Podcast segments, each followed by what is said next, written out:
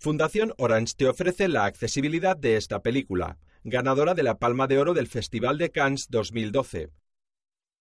Le Film de Lausanne, Ex-Film Creative Pool y Wega Film presentan una coproducción franco-germano-austriaca, con la participación de France Televisión, Canal Plus, Cine Plus, ORF Film, Ferse Abkommen.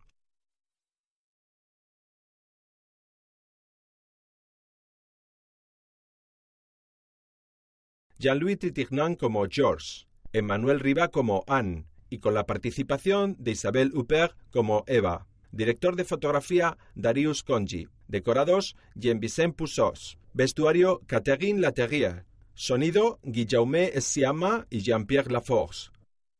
Montaje Mónica Willy y Nadine Mus. Producido por Margaret Menegos, París. Stefan Art, Berlín. Beig Eiducha y Michael Kaz, Viena. Una patrulla de bomberos y policías fuerzan la puerta de un piso. ¡Bomberos! ¿Hay alguien? Al portero del edificio. Espere aquí, por favor. De acuerdo.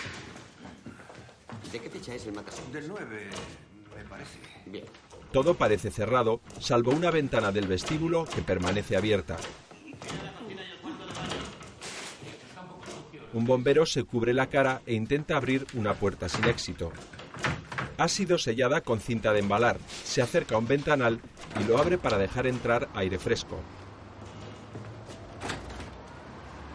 Accede a un salón. Observa un elegante piano de cola. Otro bombero. Ya está todo abierto.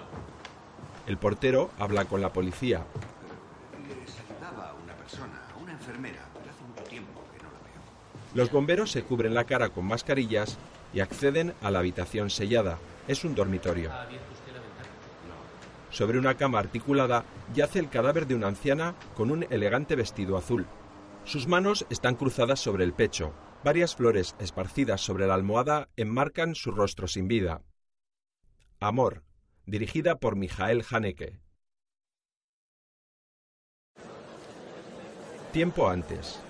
El Teatro de los Campos Elíseos de París está abarrotado.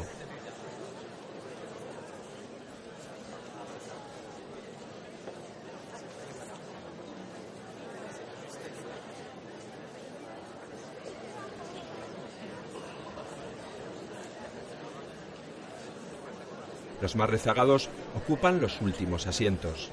La mayor parte del público pertenece a la clase media alta parisina.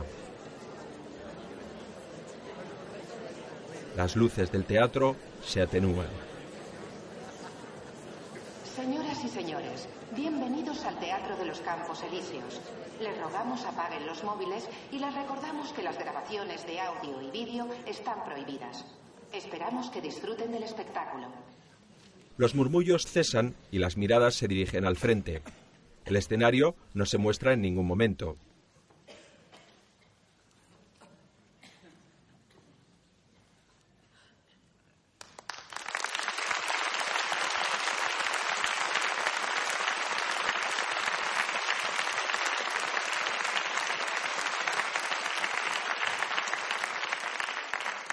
Entre el público, una pareja de ancianos octogenarios permanece muy atenta al escenario.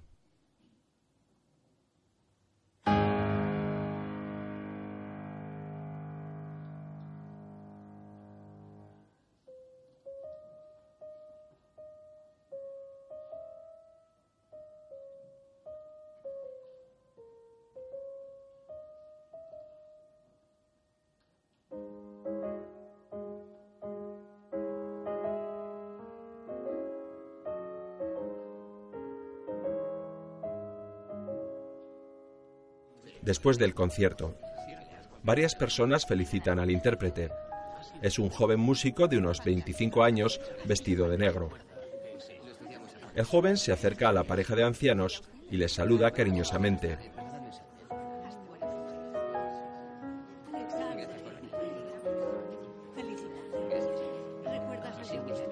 Poco después, los ancianos vuelven a casa en autobús. Anne tiene unos 80 años, porte elegante y mirada expresiva. Lleva una media melena muy cuidada y surcada de canas. George tiene unos 85 años. cabello cano que ralea en la coronilla y profundos ojos oscuros. Llegan a la puerta de su piso. La cerradura parece haber sido forzada. Ha sido con un destornillador o algo parecido. No parece profesional. Pero ¿quién haría una cosa así? Ni idea. ¿Por qué intentan entrar? Pues para robar y llevárselo de más valor. ¿Robarlos? ¿Por qué si no? Si pienso un poco, me viene a la memoria tres o cuatro personas conocidas a las que han robado alguna vez. ¿Es muy tarde para llamar al portero? Se lo diré mañana, vamos. No dejemos que esto empañe la noche. Entran y cierran la puerta. ¿Y la policía? Dame tu abrigo, ¿quieres?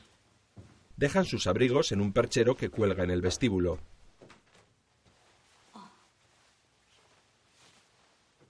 Imagínate si estamos en la cama y entran en casa.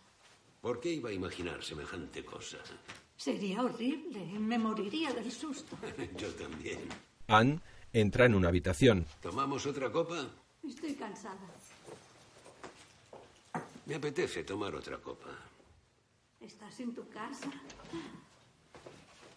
Matilde me contó que en su edificio entraron en el ático desde el desván contiguo.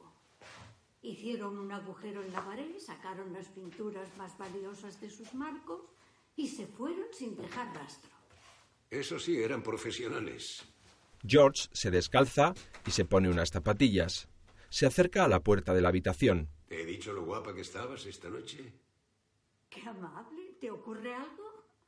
George entra en la cocina. Anne desde la habitación. Las semicorcheas del presto eran increíbles. Qué delicadeza. ¿No te parece? Estás orgullosa de él, ¿verdad? De noche, en el dormitorio del matrimonio, George abre los ojos y se gira hacia su mujer. Anne está sentada, con la espalda apoyada en el cabecero de la cama. Tiene la mirada perdida y respira agitadamente. ¿Qué te ocurre? Nada. Por la mañana, en la cocina, George al teléfono. ¿Y la semana próxima? No, sí. Bueno, me gustaría arreglarlo lo antes posible. Lo digo porque puede dar ideas a otros. Además, queda fatal. ¿A qué hora? Sí. Muy bien, de acuerdo. ¿Traerá barniz para la madera? Pero, sí, para la pintura. Sí, de acuerdo. Muy bien. Sí, de acuerdo. Gracias. Adiós. Gracias. Anne prepara el desayuno. Se puede contar con él. Eso espero. La última vez no vino el día que quedamos. ¿Te acuerdas? Es verdad. Gracias. Le sirve un huevo pasado por agua. Pero si llamo a una empresa tendremos que esperar al menos dos meses. ¿Tú crees? George rompe la cáscara de huevo con una cucharilla. Anne le observa sentada con las manos en el regazo. Los frodones tuvieron tres días con el retrete atascado. No debió ser agradable. Coge el salero. Oh, el salero está vacío. Anne no hace ningún gesto. George se levanta. Se acerca a un armario de la cocina y coge un bote de sal.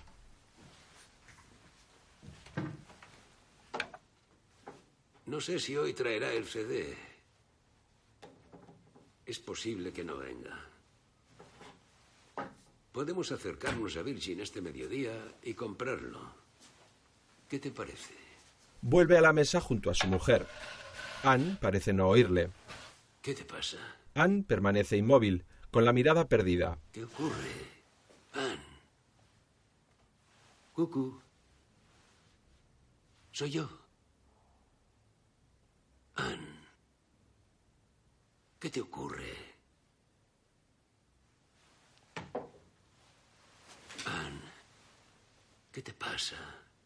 Se acerca a ella y le coge el rostro con las manos. ¿Qué piensas? Anne no reacciona. Su rostro permanece impasible.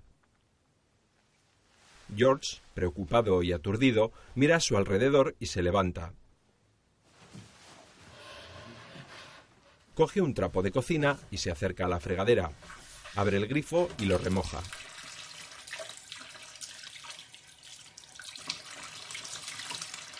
Vuelve a la mesa y humedece delicadamente la frente, el rostro y la nuca de la anciana.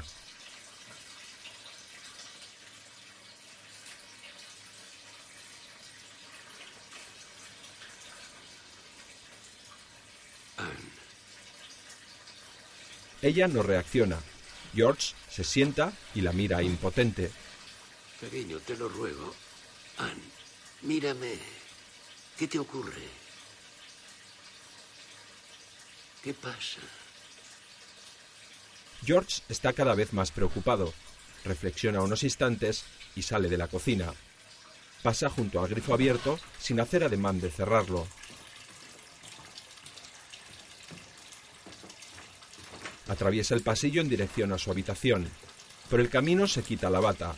Aún está en pijama.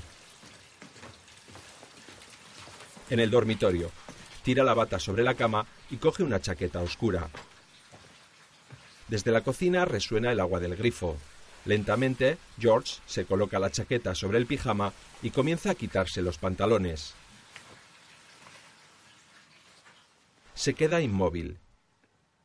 Mira en dirección a la cocina, sorprendido. Se vuelve a colocar los pantalones. Anne, Camina con cautela hacia la cocina. Atraviesa un largo pasillo con paso lento. No se ha quitado la chaqueta. Llega a la cocina y mira a su mujer. Anne sigue sentada a la mesa, pero su mirada y sus gestos parecen haber vuelto a la normalidad. Unta mantequilla en una tostada. ¿Qué haces? No habías cerrado el grifo. La mira perplejo. ¿qué te ocurre? ¿Te has vuelto loca? Anne le mira sin entender. ¿Es una broma? ¿Cómo dices? ¿Estabas tomándome el pelo? ¿Me has gastado una broma? ¿De qué broma hablas? No entiendo nada. ¿Y por qué me hablas en ese tono? Anne, déjalo ya, no tiene gracia. ¿Pero que deje qué? ¿Qué pasa?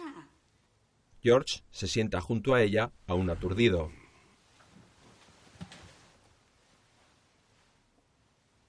¿Por qué no has reaccionado?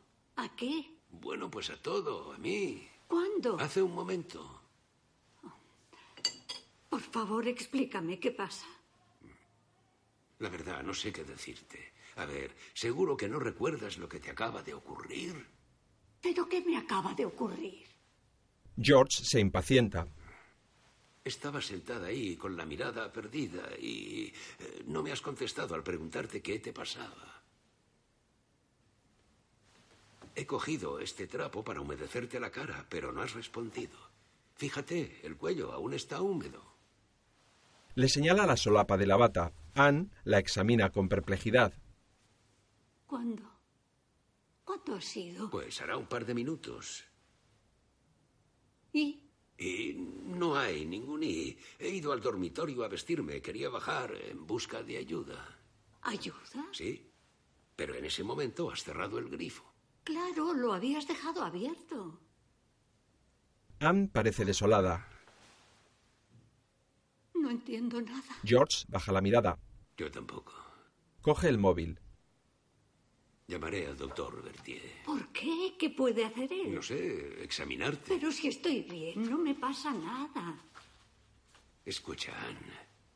Es absurdo. No podemos actuar como si no hubiera pasado nada. ¿Pero qué ha pasado realmente? Estoy aquí, estaba desayunando y me cuentas cosas que no entiendo. ¿Puedes decirme por qué está aquí este trapo? No, ¿Quién abrió el grifo? tú, Vaya, ¿te acuerdas? no. Quieres torturarme. Déjame en paz. Anne continúa desayunando. ¿No te parece bien que llame al doctor Berthier? No, Ofendida, Anne coge la tetera con manos temblorosas, pero vierte todo el té fuera de la taza. George la observa, impotente. De noche. La vivienda está sumida en la oscuridad. Entre las sombras se intuye las altas estanterías repletas de libros y discos, los cuadros de paisajes y los muebles de madera noble que decoran el piso. presidiendo el salón un elegante piano de cola. Otro día, George charla en el salón con una mujer de unos 40 años, atractiva y de aspecto sobrio. Es Eva, la única hija del matrimonio. Ambos permanecen frente a frente, sentados sobre dos sillones tapizados en verde. Tras ellos hay un equipo de música. Ya le conoces cuando se le mete algo en la cabeza. Parece que todos están contentos. El dinero nos viene bien. Alargamos hasta el 28 y luego 10 días, sin nada. Después a Estocolmo. Cuatro días y a Kumo, en Finlandia. No sé dónde está. En el Polo Norte. Joff ya ha estado. Le encanta. Tocaremos los arreglos de Dowland.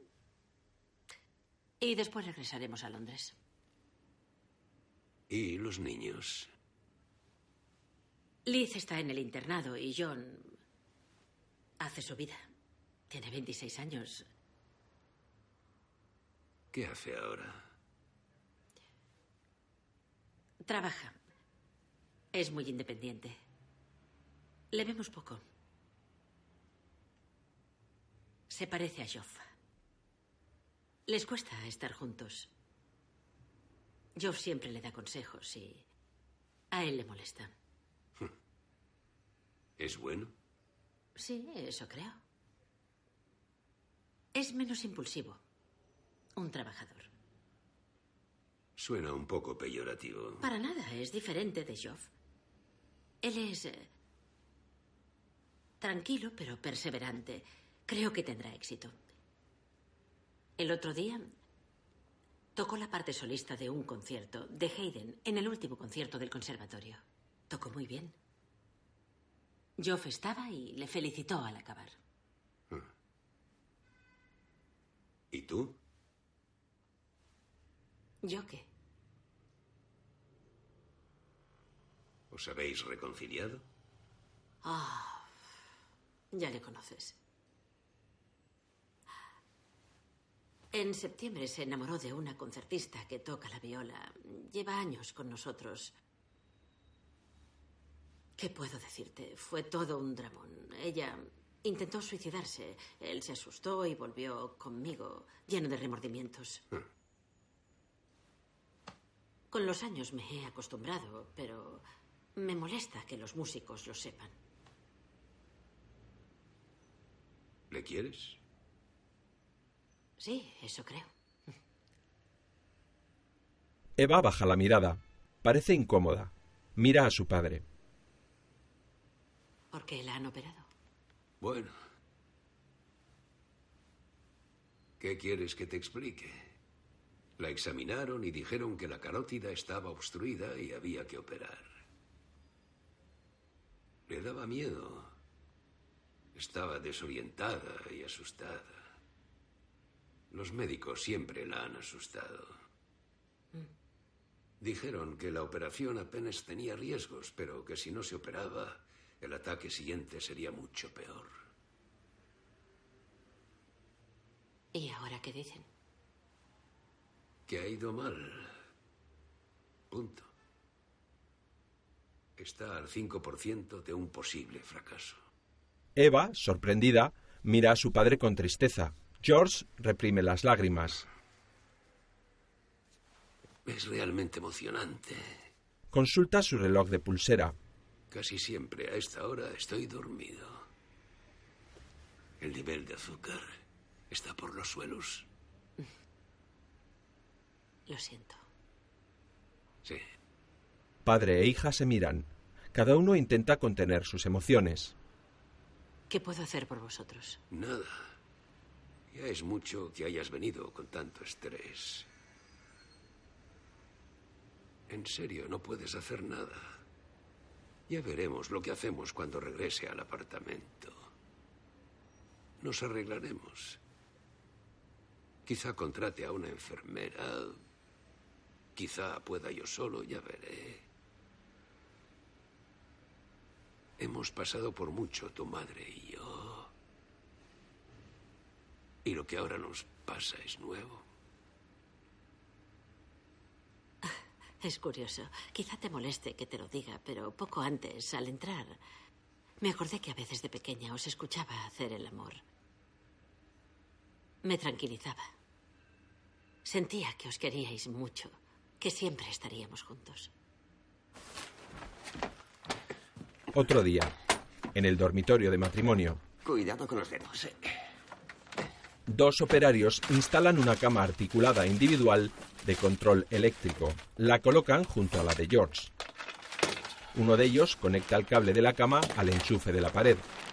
El otro coloca un colchón nuevo encima. Con un mando prueban las diversas posiciones que puede adoptar la cama. Otro día, George entra en su vivienda. Tras él, un enfermero trae a la anciana en una silla de ruedas. Otro enfermero lleva las maletas de Anne. Déjelo cerca de la ventana, por favor. De acuerdo. Oh, disculpe. El enfermero de la silla de ruedas mira a George. Saca la cartera.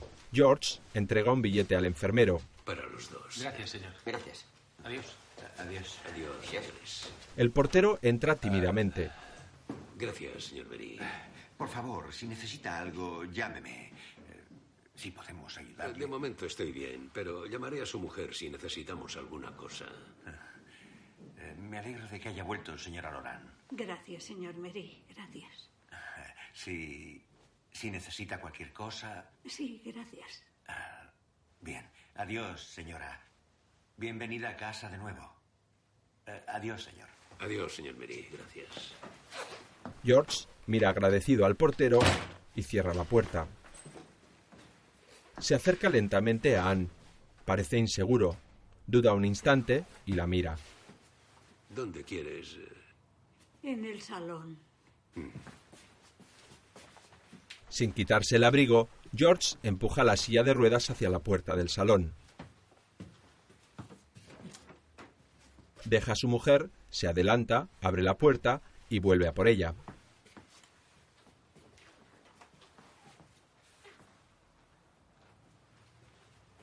El matrimonio entra en el salón.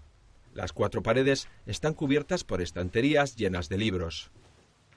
George deja la silla junto a uno de los sillones tapizados en verde, muy cerca del equipo de música. Mira a su mujer. ¿Te apetece un té? Siéntate conmigo un rato. Bien. Ayuda a su mujer a quitarse la manta que le cubre los hombros y la deja sobre un diván. Mientras, Anne apoya los pies en el suelo, ayudándose de su mano izquierda, la única que puede mover. La mitad derecha de su cuerpo ha quedado paralizada. George se sienta en uno de los sillones verdes frente a ella. ¿Me ayudas a sentarme en el sillón? Sí, claro. Se levanta. Ponte más cerca. Pon las rodillas contra las mías para no resbalar. Cógeme con el brazo derecho y levántame. George sigue sus instrucciones y la levanta de la silla con dificultad. La mantiene entre sus brazos y se queda inmóvil unos instantes. Poco a poco, y sin dejar de sujetarla, la acerca al sillón.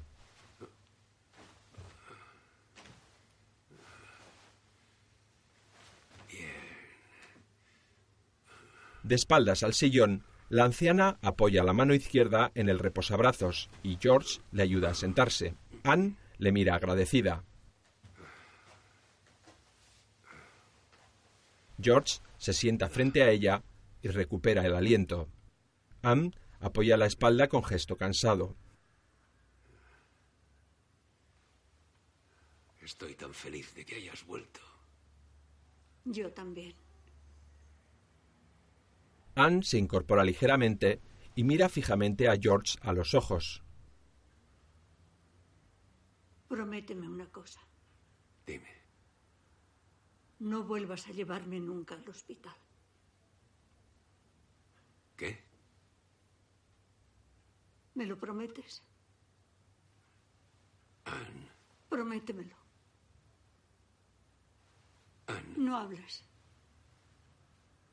No me expliques nada. Por favor,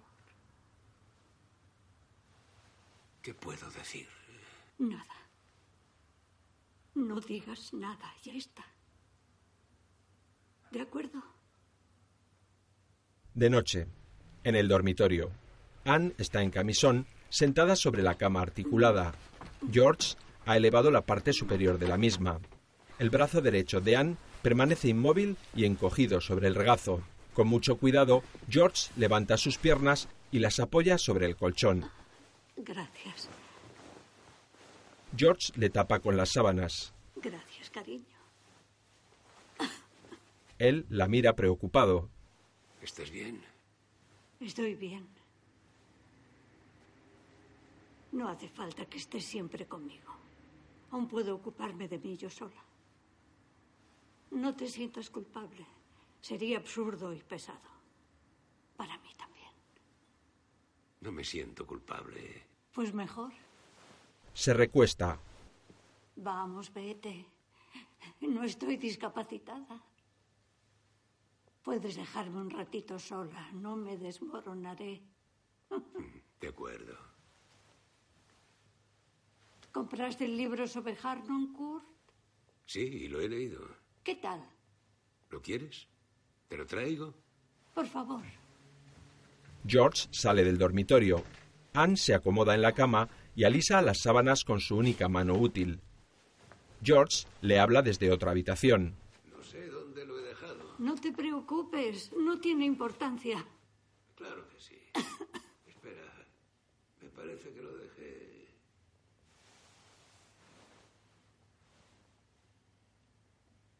Ah, aquí está. No hay nada como una memoria infalible. Entra en el dormitorio con un libro en la mano. Pensaba que lo había dejado en el cuartito. Pero lo había guardado. El orden ante todo, ¿eh? Le da el libro. Gracias. Lo coge y mira a su marido con cariño. Bien. Y ahora ocúpate de ti. No te quedes para ver cómo sujeto el libro. ¿De acuerdo? De acuerdo. Sale de la habitación. Dejaré la puerta abierta.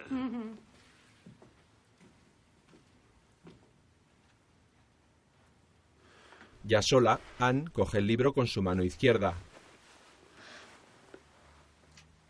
Observa la cubierta con interés. Apoya el libro en su regazo y alarga la mano hasta la mesilla para coger sus gafas de leer.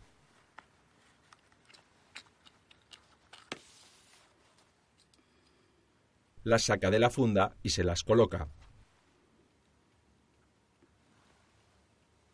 Se recuesta y vuelve a coger el libro. Encoge su rodilla izquierda y lo apoya sobre ella. Lo abre por la primera página y comienza a leer.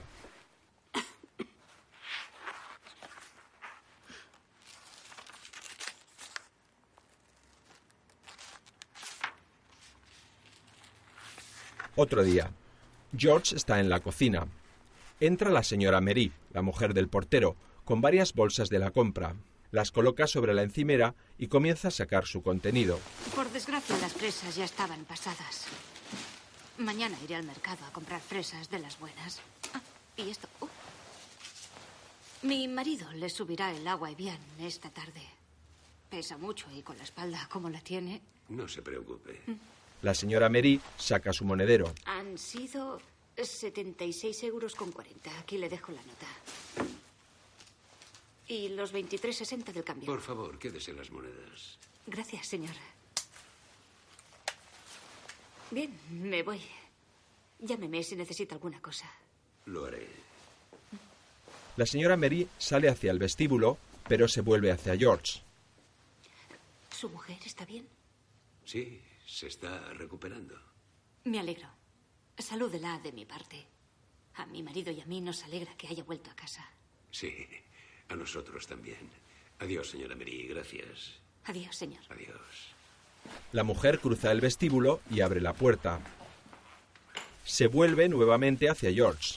Le traeré las fresas. Mañana a las 12, si le viene bien. Sí, muy bien, gracias. Más tarde, George fuma apoyado en la ventana del vestíbulo. Expulsa el humo hacia el patio, pensativo. Anne le reclama desde el baño. ¿Puedes venir, por favor? Sí, George tira el cigarro al patio y cierra la ventana. Se acerca al baño y abre la puerta. Anne está sentada en el retrete. George la levanta con cuidado y se agacha para subirle las bragas. Evita la mirada de su mujer. Le recoloca la falda y la rodea con sus brazos para ayudarle a salir del baño. El anciano camina hacia atrás con pasos cortos y medidos. Anne se sujeta a él rodeándole el cuello con su brazo izquierdo.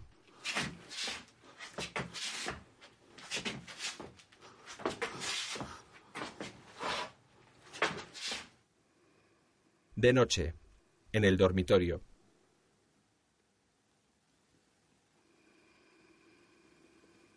George está tumbado boca arriba y pensativo mira al techo. Se gira hacia su mujer.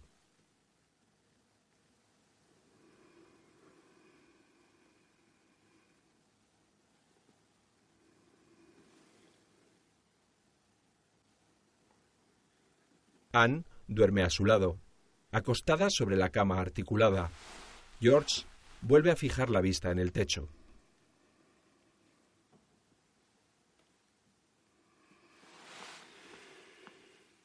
De día. El matrimonio almuerza en la cocina. Anne lleva el cabello cuidadosamente cepillado y un discreto maquillaje. George, animado, trocea un filete en pequeñas porciones. El habitual romance entre un noble y una joven de la pequeña burguesía. Al no poder casarse, deciden generosamente renunciar el uno al otro. Ya no recuerdo toda la historia, pero sí recuerdo que estaba muy conmovido al salir. Tardé un largo rato en calmarme. Gracias. Anne coge el plato con el filete troceado. En el patio de la casa donde vivía mi abuela había un chico asomado y me preguntó de dónde venía. Tenía unos años más que yo y era de esos que fardaban y me intimidaba mucho. Del cine le dije. Me enorgullecía que la abuela me dejara ir solo al cine. ¿Y qué has visto? Empecé a contarle la historia. Y mientras hablaba, me fui emocionando.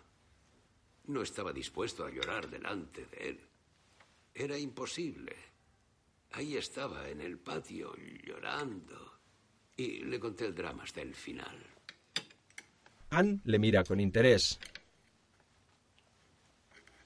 ¿Qué más? ¿Qué hizo él? No tengo ni idea.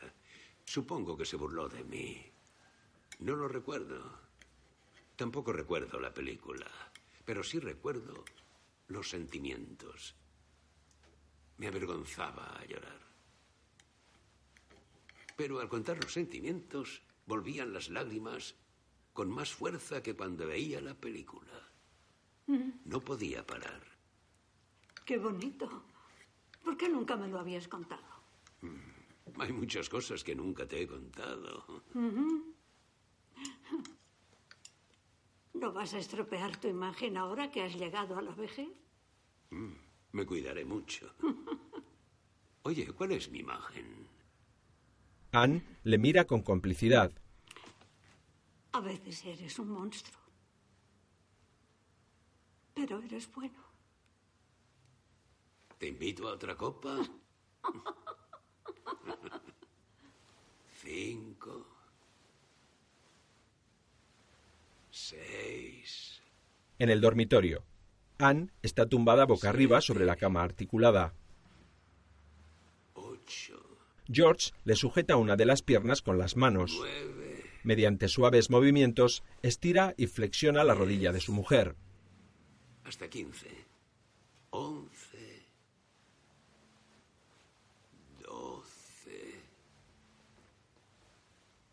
Trece. Catorce. Y quince.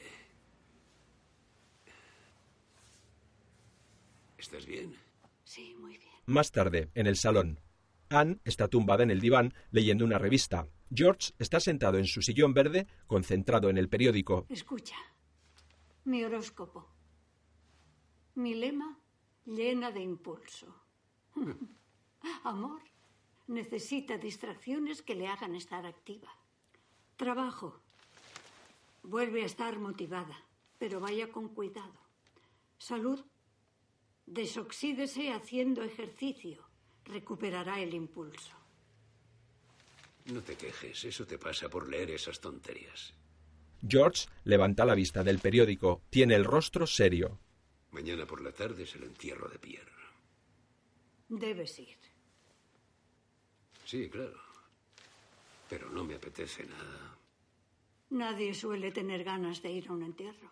Bueno, conozco a quien sí. Annette, por ejemplo, se muere por emperifollarse. Y el imbécil de François. Qué malo eres. ¿Qué dirías si nadie fuera a tu entierro? Supongo que nada. ¿Has hablado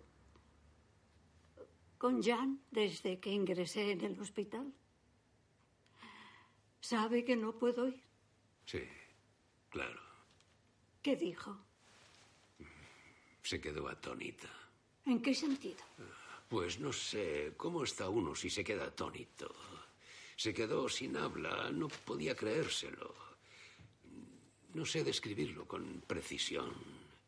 He hablado con mucha gente desde entonces. Perdona. No. Discúlpame, tú lo has dicho sin mala intención. Pero, Anne, ¿de qué sirve hablar siempre de lo mismo? ¿Eso hago? No. Discúlpame. Otro día. George entra en su vivienda. Todo está oscuro.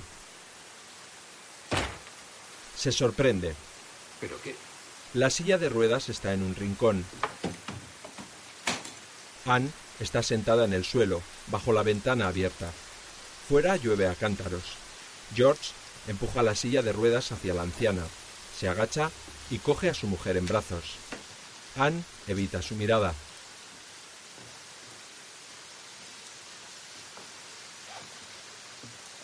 George la levanta del suelo con dificultad y la acomoda en la silla.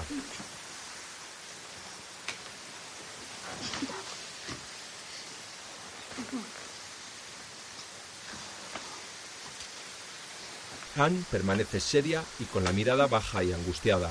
¿Por qué has vuelto antes? ¿Qué hora es? George no le contesta.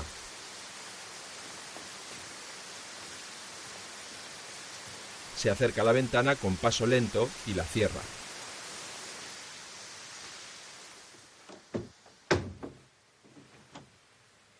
Permanece unos instantes de pie, de espaldas a su mujer. Lo siento, he estado muy lenta. Anne, ¿Me llevas al salón? George se gira hacia ella. sí. Enfadado y resignado, empuja la silla de ruedas por el pasillo, aún a oscuras. Entran en el salón. Anne se toca con nerviosismo la manga de la chaqueta con la mano izquierda. Continúa cabizbaja. Muy serio, George deja la silla junto al sillón verde.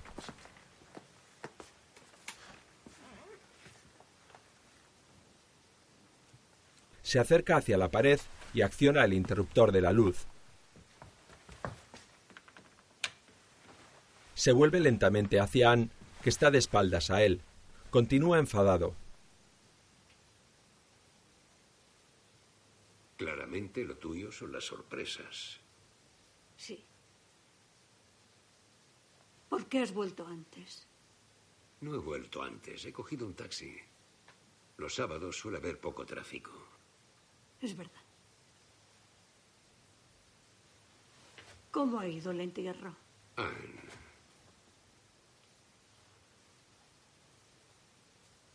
¿Cómo ha ido? Cuéntame. George duda, pero lentamente se acerca y se sienta en uno de los sillones verdes frente a su mujer.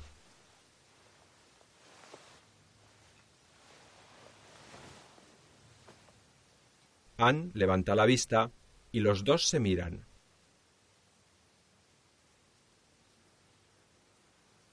ha sido extraño.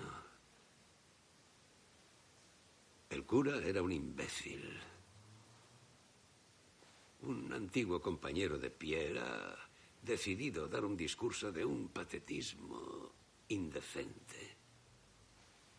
Su vieja secretaria se ha presentado con un radiocassette y ha puesto Yesterday de los Beatles. No puedes imaginártelo. Todo el mundo se ha vuelto hacia ella. Era obvio que no estaba previsto. Estaban los nietos de Pierre, y claro, les ha entrado la risa al empezar la música. Luego han colocado la urna en una especie de camilla enorme, obviamente concebida para llevar un ataúd. Y hemos salido bajo la lluvia. Entonces han pasado la urna a un vehículo eléctrico que se arrastraba lentamente hasta el agujerito que habían cavado. Muchos han tenido un ataque de risa. Ha sido terrible para Jean. No hay nada por lo que seguir viviendo. George la mira con asombro.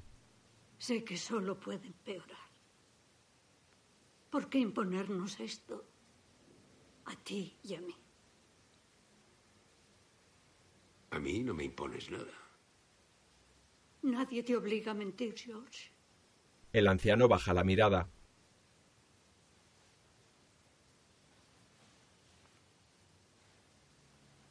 Bueno, ponte en mi lugar. ¿No se te ha ocurrido que podía haberme pasado a mí? Sí, claro. Pero la imaginación y la realidad tienen poco en común. Además, cada día mejoras. No quiero seguir. Agradezco tus esfuerzos, pero no quiero seguir de este modo. Y lo digo por mí, no por ti. No te creo. Te conozco. Crees ser un peso para mí.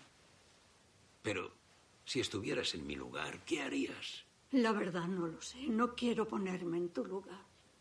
Estoy cansada. Quiero acostarme.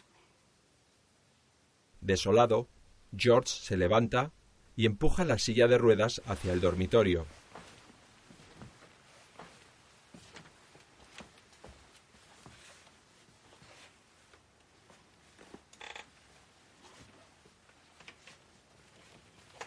Avanzan en silencio por el pasillo.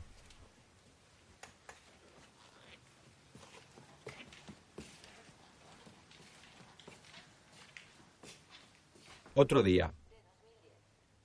Anne está acostada en la cama articulada, vestida con chaqueta y blusa. Junto a ella suena la radio, pero parece inmersa en sus pensamientos. Su mirada refleja tristeza.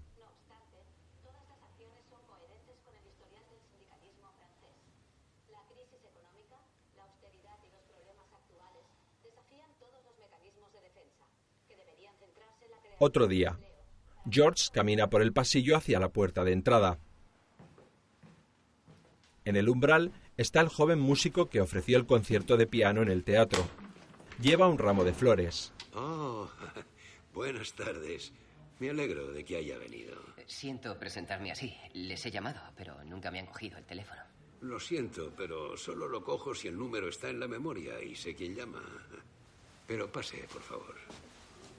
Siento mucho no haber venido después del concierto. La verdad es que me alegré mucho de que vinieran. Adelante, pase. Le conduce al salón. Ayer me llamó mi agente. Voy a grabar un disco en junio. Ah, pero tengo que escoger el lugar, el piano.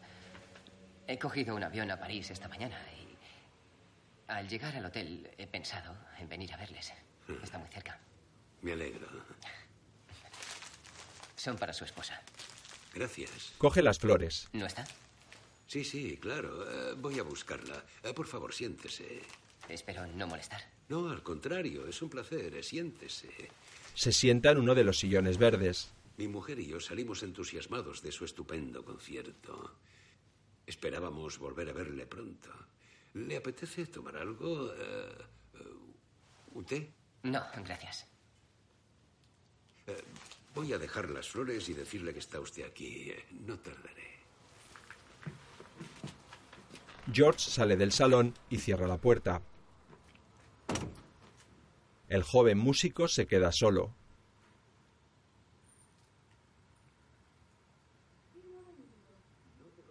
Pasea su mirada por las estanterías llenas de libros y de discos. Se gira hacia el elegante piano de cola. Las paredes del salón están repletas de fotos y de cuadros de paisajes de inspiración clásica. El joven vuelve a recostarse en el sillón y permanece inmóvil, esperando.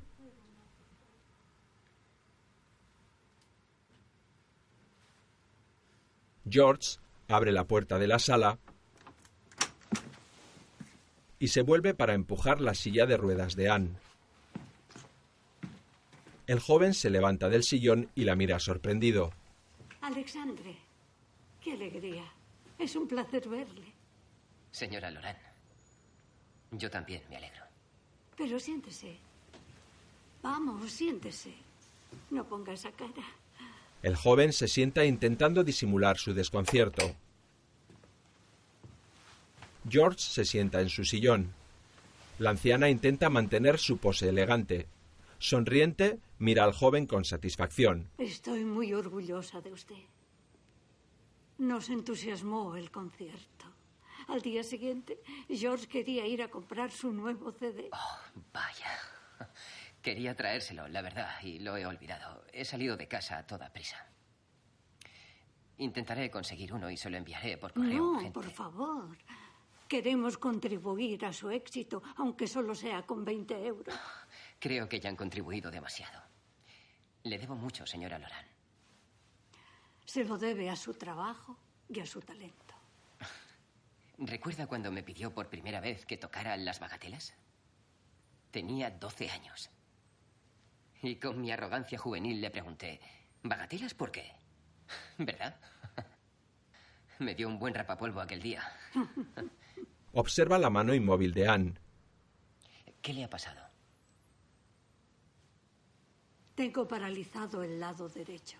Cosas de la edad. ¿Cómo fue? Hablemos de otra cosa, si no le importa.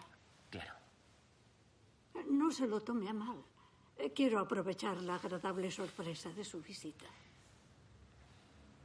Sí, desde luego. No nos ha contado todo lo que ha hecho desde aquel concierto en París. Bueno, he estado en Londres casi todo este tiempo. He ido dos veces a Copenhague para tocar a Schubert, improntus y momentos musicales. Mi vida gira alrededor de Schubert. Idealmente me gustaría grabar todas las sonatas, aunque las últimas deberán esperar unos años. Querría hacerme un favor. Sí. A la anciana le brillan los ojos. ¿Podría tocar la bagatela en sol menor? Alexandre se muestra inseguro. Hace mucho que no la toco. No la recuerdo muy bien. Puedo intentarlo si quiere, pero... Inténtelo. De acuerdo. Se levanta y se dirige al piano.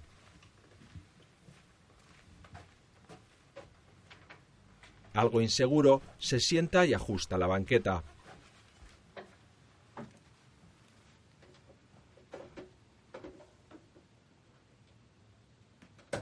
Se inclina elegantemente ante el piano y comienza a tocar.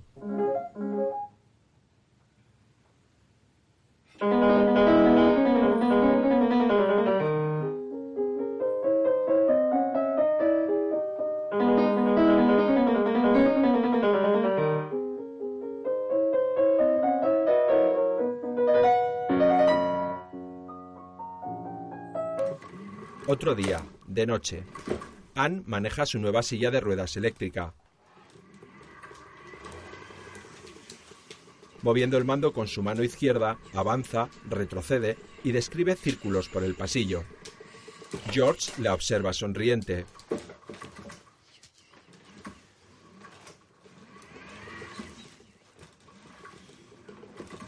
Divertida, Anne se acerca a él y hace un amago de atropellarle. Los dos ríen.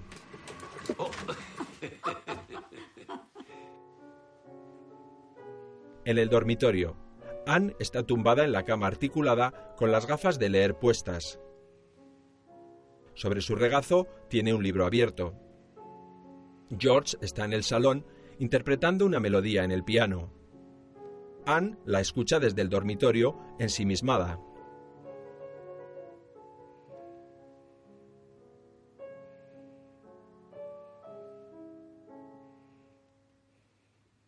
George ha dejado de tocar. ¿Qué ocurre? Permanece cabizbajo y con las manos apoyadas sobre las rodillas. Otro día, la señora Mary pasa el aspirador por la alfombra persa del salón.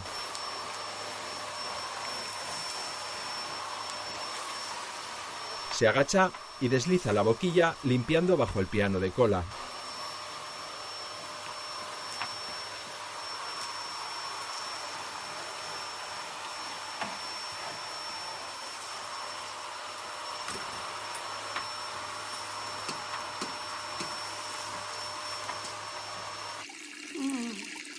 En el baño, George sujeta la cabeza de Anne bajo el grifo del lavabo. Llena un cazo con agua y la vierte sobre los cabellos enjabonados de la anciana. Anne se cubre el rostro con una toalla. George vuelve a llenar el cazo.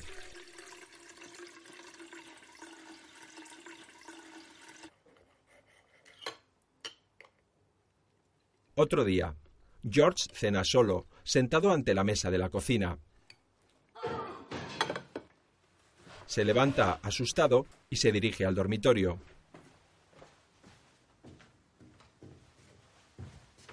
Anne está en el suelo, junto a la cama. Intenta incorporarse apoyando el brazo torpemente sobre el colchón. ¿Pero qué haces? Enciende la luz y se acerca a la cama. ¿Estás mal de la cabeza? No puede ser. Anne permanece en el suelo, de espaldas a él. George la toma entre sus brazos y con esfuerzo la tumba en la cama. Anne se queda boca arriba, respirando agitadamente. Mira lo que has hecho. ¿Por qué no me llamas cuando necesitas alguna cosa? Lo siento mucho. Ya. Yo también. Perdóname. También se ha roto la lámpara. En el baño. George está en pijama cepillándose los dientes. Se gira extrañado. Deja el cepillo en el lavabo y se enjuaga la boca.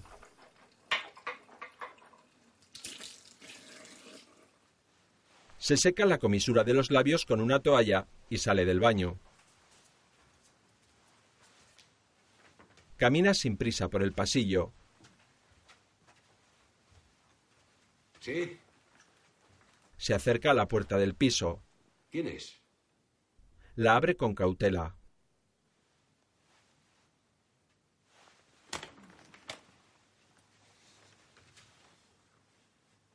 Se asoma.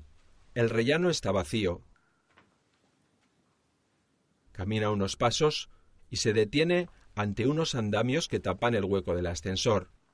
Los mira intrigado.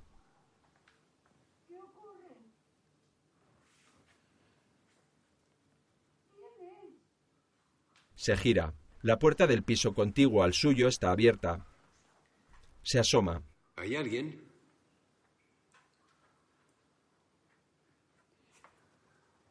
¿Hay alguien? Entra y atraviesa un vestíbulo muy similar al suyo.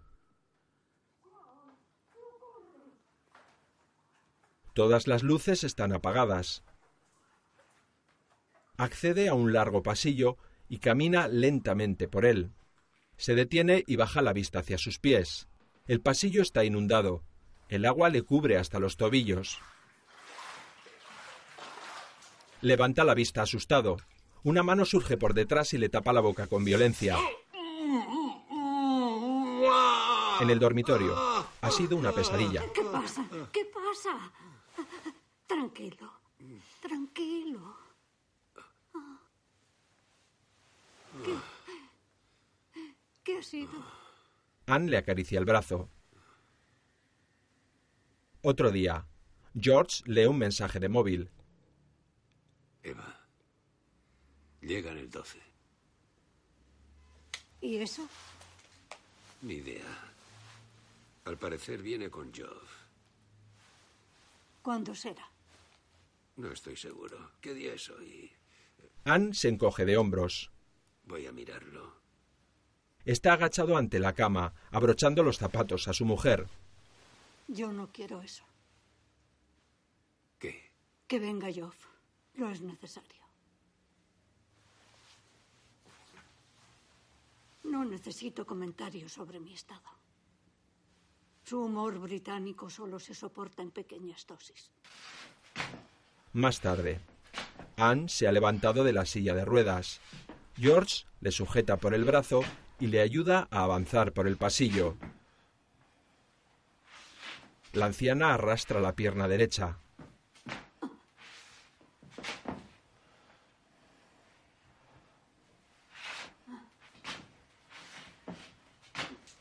Con ayuda de George, gira lentamente para avanzar en dirección opuesta.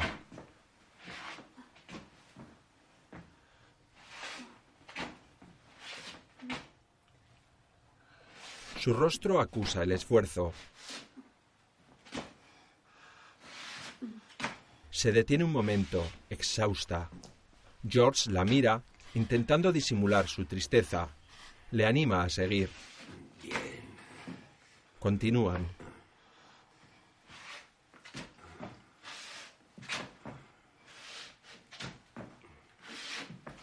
En el salón. George introduce un CD en el equipo de música. Anne le observa desde la silla de ruedas. George coge una postal de la mesita del té. La lee en voz alta.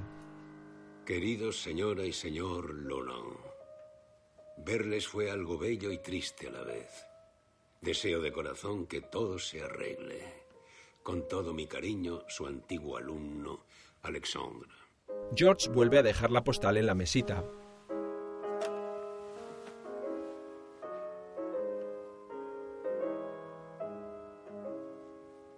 El matrimonio se queda en silencio, cada uno sumido en sus propios pensamientos.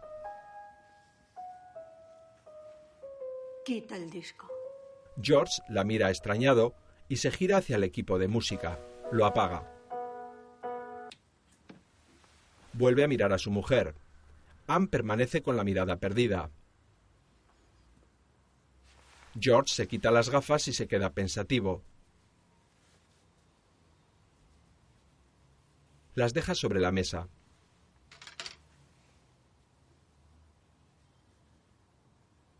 El salón queda sumido en el silencio. En la cocina.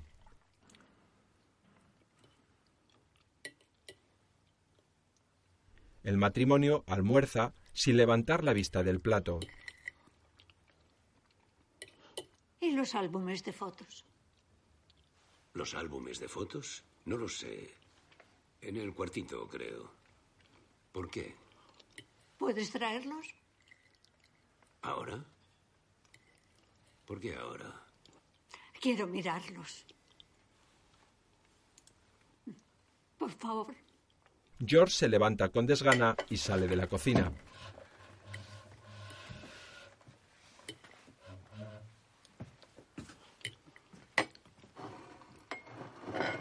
Lentamente, Anne aparta su plato y limpia algunas migas que han quedado en la mesa. Alarga la mano izquierda y saca sus gafas de leer de la funda. Se las coloca. George entra en la cocina con tres viejos álbumes de fotos. Los deja sobre la mesa. Gracias. De nada. Se sienta y continúa comiendo.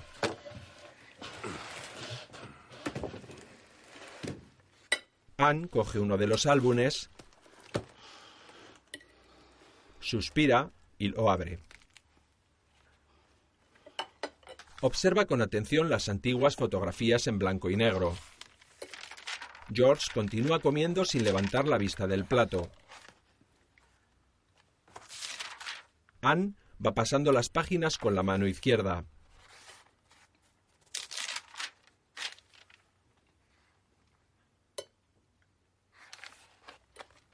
El álbum muestra toda una vida en imágenes. Una niña de mirada dulce va creciendo a través de las fotografías. Páginas después se convierte en una bella joven que sonríe desde diferentes lugares.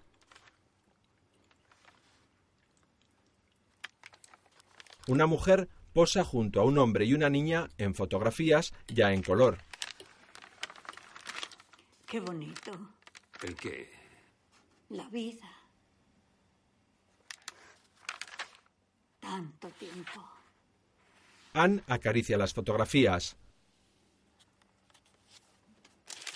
La larga vida. George la mira con rostro serio.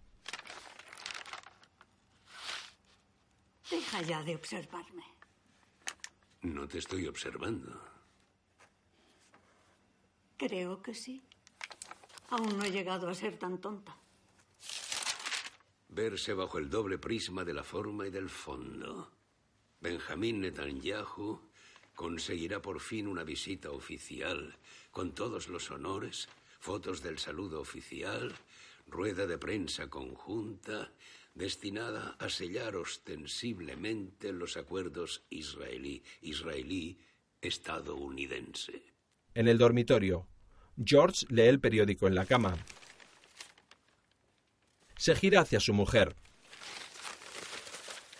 Anne se ha quedado dormida, tumbada boca arriba en la cama articulada. En la mesilla hay cada vez más medicamentos. George deja el periódico y las gafas en la mesilla y vuelve a mirarla. La tristeza asoma a sus ojos. Se recuesta en la cama. Pensativo, apaga la luz. Por la mañana. Anne está en camisón, tumbada en la cama. George la coge en brazos y la incorpora hasta dejarla sentada. Pero... El camisón está manchado de orina. Si estás empapada... ¿Qué dices? Eh, espera. George se acerca al armario del dormitorio. Anne, desconcertada, se avergüenza. Agacha la cabeza y se queda inmóvil. George coge una toalla y mira a su mujer restándole importancia. No es para tanto.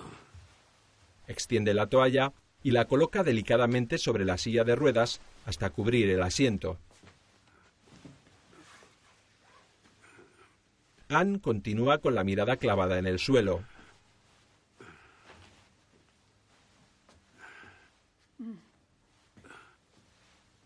Vamos. George la coge en brazos con esfuerzo y le ayuda a llegar hasta la silla de ruedas. Anne no es capaz de mirarle.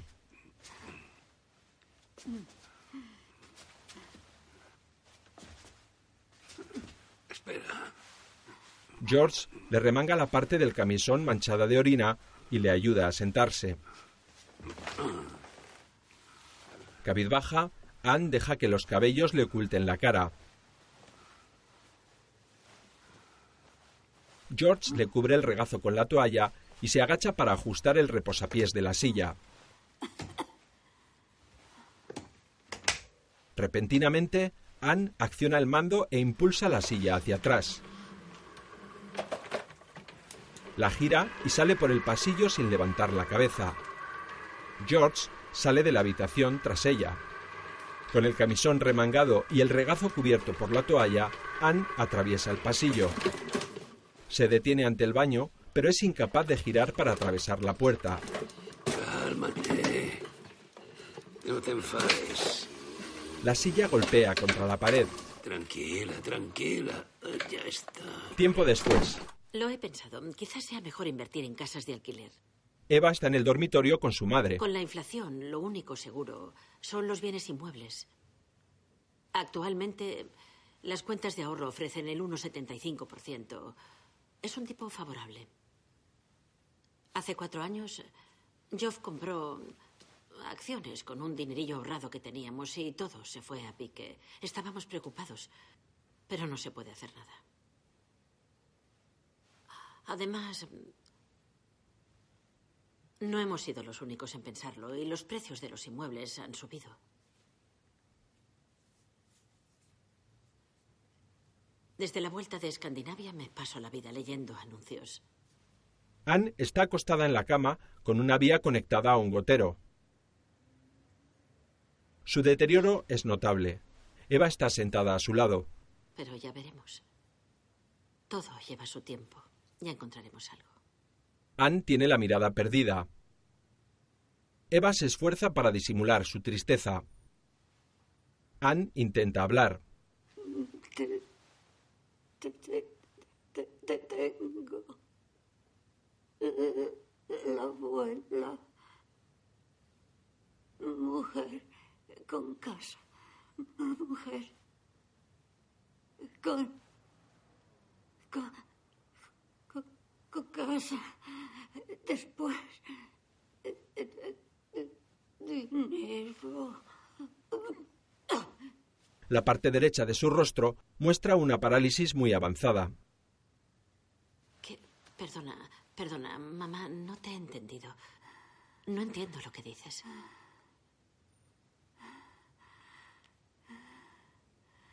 Sí, ahora mismo.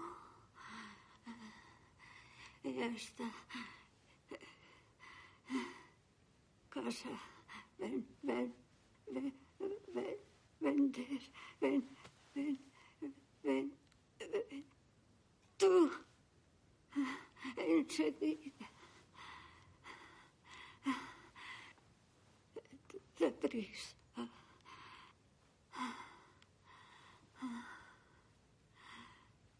Dios, Dios,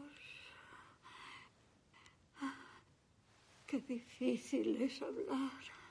Casa, ven, ven, vender, dinero vo- volado. También la, la, la, la casa. Sí.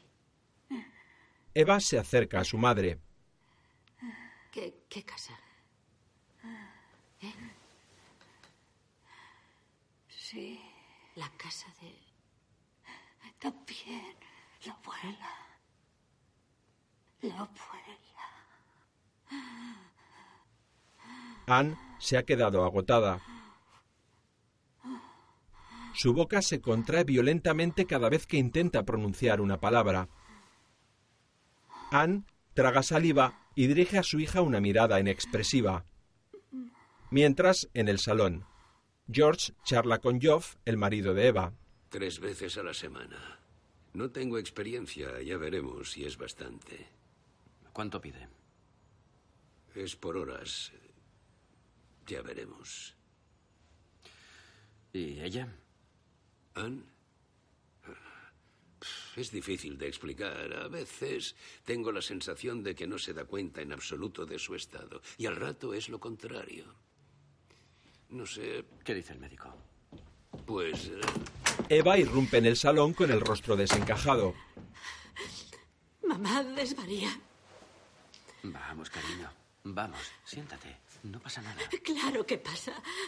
Se sienta frente a su padre. ¿Qué está ocurriendo? No podemos dejarla tumbada sin más. Ni la reconozco. Es de locos. no se puede hacer más por ahora. Sigue un tratamiento, toma la medicación.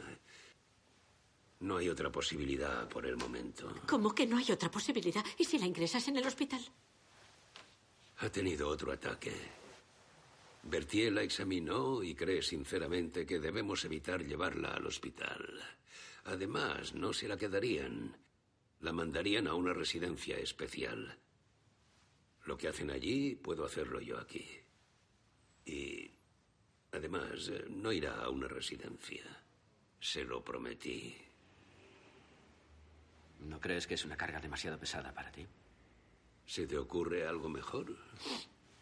Eva se suena la nariz y mira con dureza a su padre. La verdad, no puede ser que hoy en día no tenga la posibilidad de un tratamiento más eficaz. Nada te impide averiguarlo. Eva se levanta enfadada. Supongo que me creerás si te digo que quiero a tu madre tanto como tú. Y te lo ruego, no me trates como a un tarado, incapaz de tomar decisiones lógicas. No he dicho eso. Pero dudo que tenerla aquí sea lo mejor. ¿Y si pides una segunda opinión? Bueno, ya está bien. Vino otro médico y concuerda con Berthier. Desde el lunes vendrá una enfermera tres veces a la semana. ¿Algo más? Podríamos hablar de otra cosa. Eva le mira con tristeza. ¿De qué?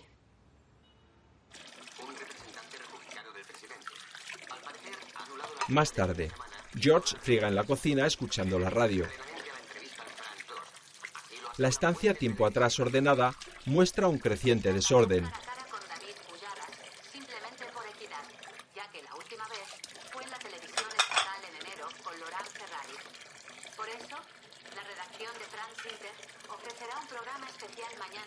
Una enfermera enseña a George la forma correcta de asear a su mujer. Detrás del hombro. Empuje detrás de las nalgas, la sujeta con el codo y coloca el pañal. Debe empujar hasta el fondo. Así. Luego vuelve a colocarla suavemente. Le estira la pierna. Así. ¿Puede cogerse a la sábana? Yo le ayudaré. Tire, tire, tire, tire, tire, tire. Y ahora estire el pañal. Así. Eso es. De nuevo de espaldas. Ahora coloca el pañal y lo fija con las cintas. En el salón, Anne interpreta una pieza de Schubert. Lleva el cabello cuidadosamente peinado y se inclina con elegancia sobre el piano. Sus dedos se deslizan con maestría sobre el teclado.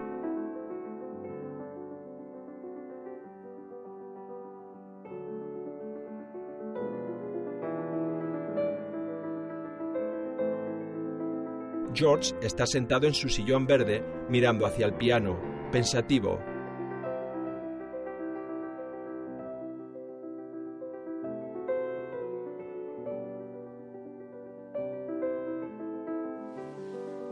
Se gira, alarga la mano y apaga el equipo de música.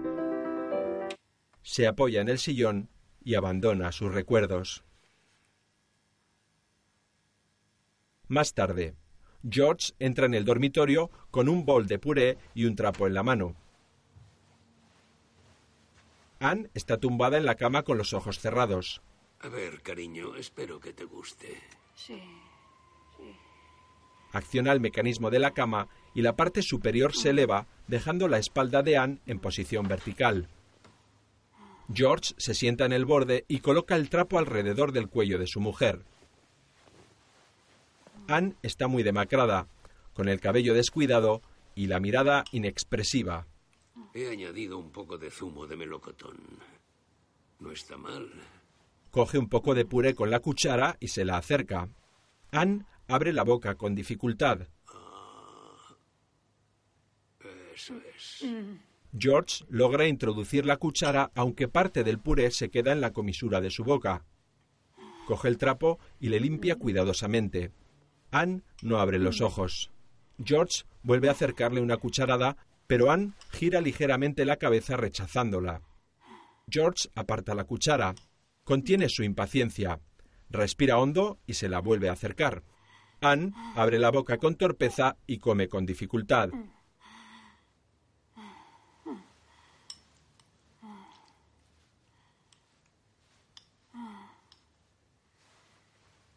George espera a que termine.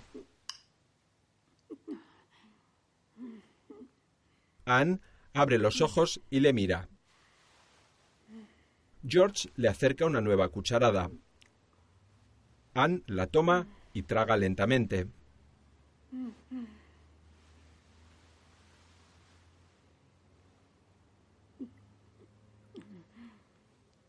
George vuelve a acercarle la cuchara, pero Anne gira la cabeza y aprieta los labios pálidos y delgados. Anne, cariño, solo te has tomado tres cucharadas. Venga. Anne mantiene los labios apretados. George desiste y aparta el bol. Alarga el brazo hacia la mesilla abarrotada de medicamentos. Coge un vaso de agua con boquilla. Da de beber a Anne. Parte del agua se resbala por el rostro de la anciana. George la seca con el trapo. Perdona. Vuelve a darle de beber. La anciana se atraganta. George vuelve a secarla con el trapo y le acerca nuevamente la boquilla. Anne bebe.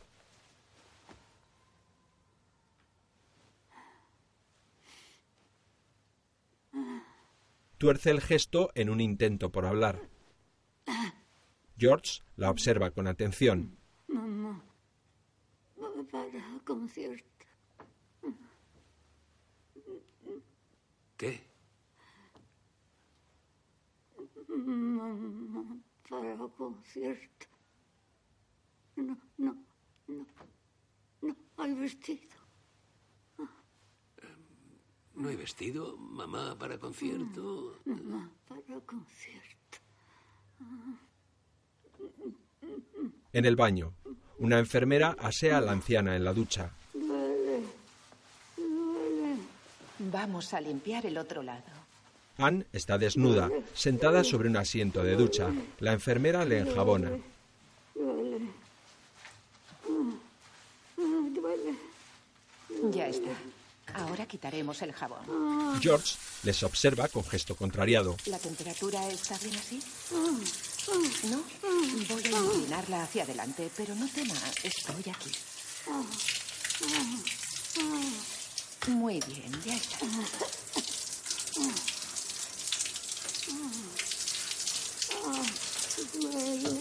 Más tarde, la enfermera habla con George en la cocina. Ella vendría de 8 a 12 y yo de 12 a 6.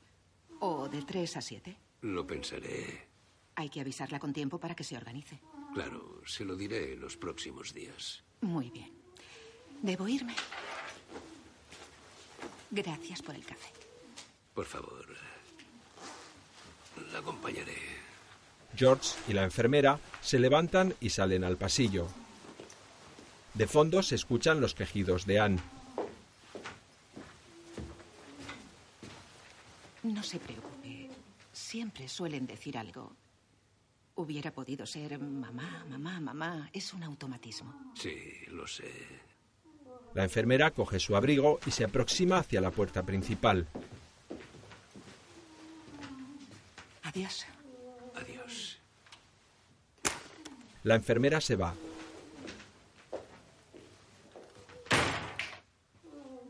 George apaga la luz del pasillo y se dirige al dormitorio.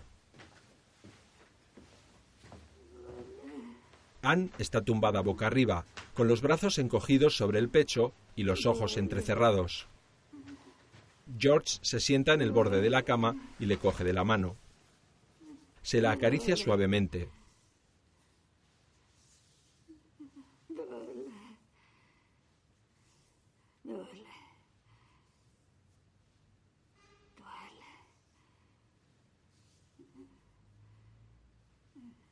La anciana no le mira, pero se tranquiliza poco a poco.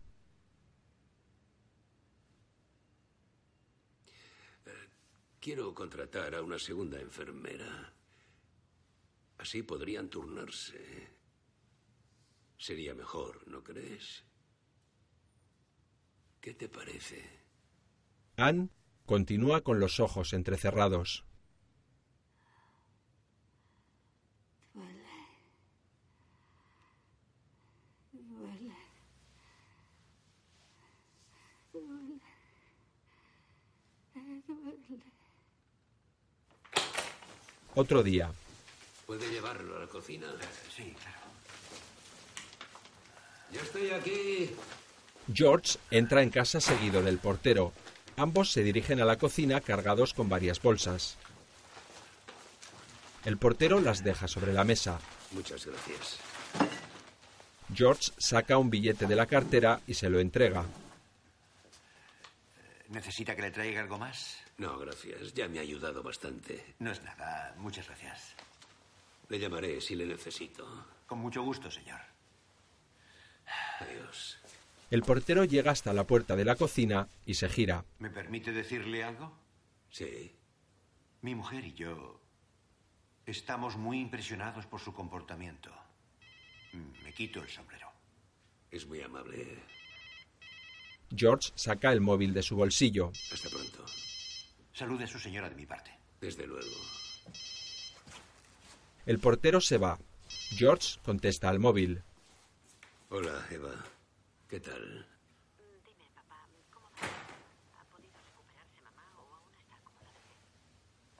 Todo va bien. En el dormitorio.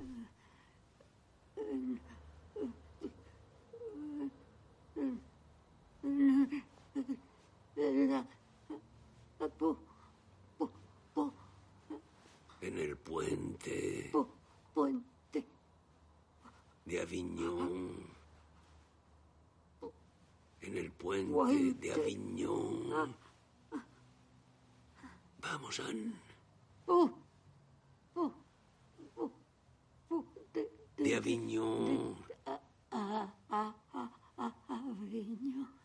En el puente de Aviñón se baila, se baila.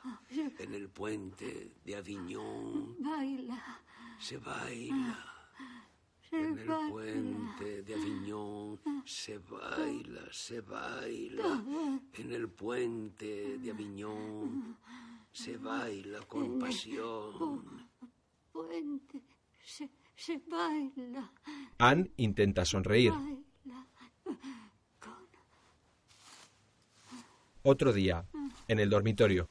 Eso es. La nueva enfermera cepilla los cabellos de Anne con brusquedad. Así estará mucho más guapa. Para que todos la admiren. Así. ¿Quiere verse? Espere. Le acerca un espejo. ¿Qué tal? Anne muestra rechazo. ¿A que está guapa? De noche.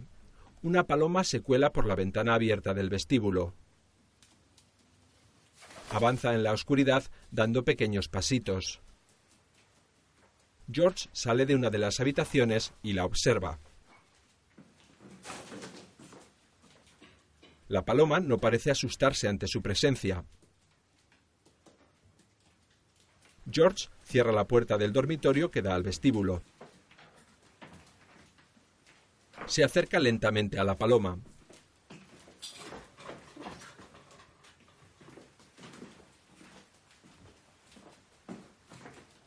La ahuyenta sin hacerle daño. Fuera, fuera. La paloma revolotea por el pasillo y se apoya en el alféizar de la ventana. George se acerca. Se dispone a cerrar la ventana. La paloma continúa en el alféizar. La paloma se aleja. Fuera. George cierra la ventana. Otro día. Como usted quiera. George y la nueva enfermera en el salón. No sé lo que se imagina, pero dejé otro trabajo para venir aquí. Haber pensado antes si necesitaba una segunda enfermera. Antes desconocía su nivel de incompetencia. ¿A qué se refiere? No pienso explicárselo, no lo entendería. Oiga, jamás he tenido una queja. Mejor para usted. ¿Cuánto le debo? George saca la cartera. 780 euros. Nunca me había pasado esto. ¿Qué se ha creído? Llevo años haciendo este trabajo. No va a enseñarme cómo cumplir con mi obligación. ¿Tiene 20 euros? La nueva enfermera rebusca en su bolso con gesto ofendido. No. Tenga los 800 y váyase. La enfermera coge el dinero con gesto arrogante. Es un viejo malvado. Le compadezco. Le deseo de todo corazón que algún día la traten como usted trata a los pacientes. Sobre todo si no pueden defenderse. Vamos, váyase. Largo, venga. La enfermera le mira desafiante, Que te jodan. Viejo gilipollas.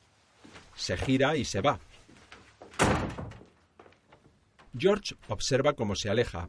Se queda pensativo unos instantes y se sienta lentamente en su sillón verde.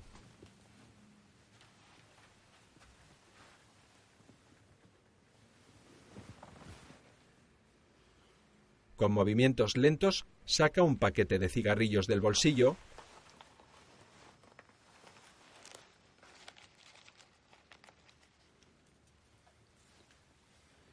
y se enciende uno.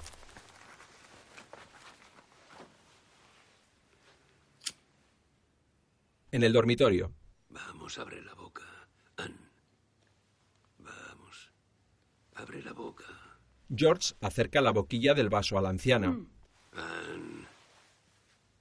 Por favor. Ann mantiene los labios apretados. El agua se le escurre por la boca. Vamos. Le acerca nuevamente la boquilla. Por favor, ábrela. Obstinada, no abre la boca. Ya basta. Si no bebes, morirás. ¿Eso quieres? Ann le mira con ojos inexpresivos. Vamos, por favor. Por favor. Abre ligeramente la boca. George consigue introducirle la boquilla, pero el agua resbala. Maldita sea. George le seca con un trapo con gesto cansado. No puedes obligarme a dejarte morir de sed. Si te empeñas, deberé llamar al doctor Berthier y te ingresará en un hospital. Te alimentarán artificialmente. ¿Eso quieres? Ann baja la mirada. Te prometí que no pasaría, pero ayúdame. Esto me supera. Vamos, Ann.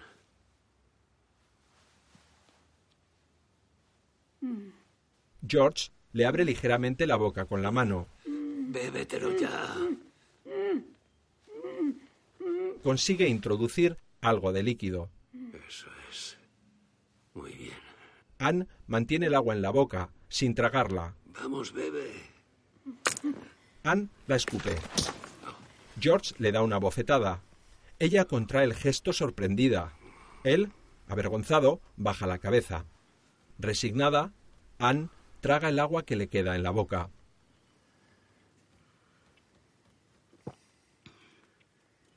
George, afectado, no es capaz de mirar a su mujer.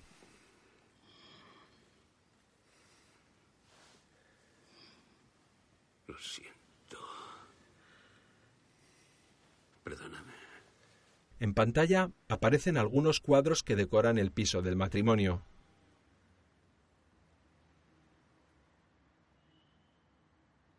Todos ellos representan paisajes que se extienden bajo un cielo plomizo, aunque cada vez más claro. La figura humana, empequeñecida bajo la magnitud del paisaje, se representa mediante simples pinceladas. Se muestra un total de seis paisajes.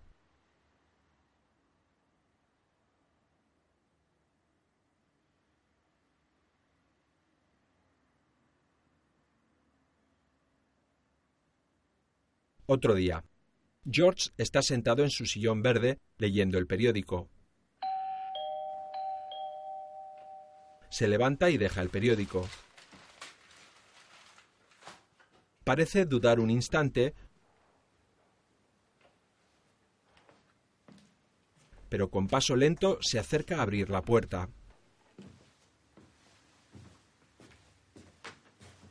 ¿Quién es? Yo. ¿Eva? Sí. Un momento. Duda nuevamente. Atraviesa el pasillo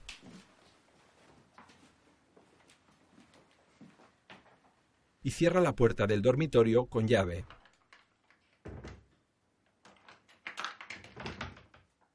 Se guarda la llave y camina hasta el baño.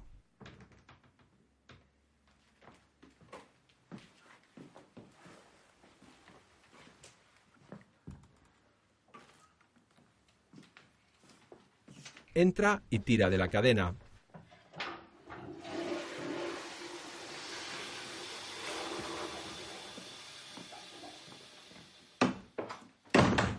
Sale del baño y finalmente acude a abrir. Hola. Hola. Entra Eva. ¿Qué ocurría? Nada, estaba en el servicio. Eva va hacia el dormitorio, No, pasa. pero George la conduce al salón.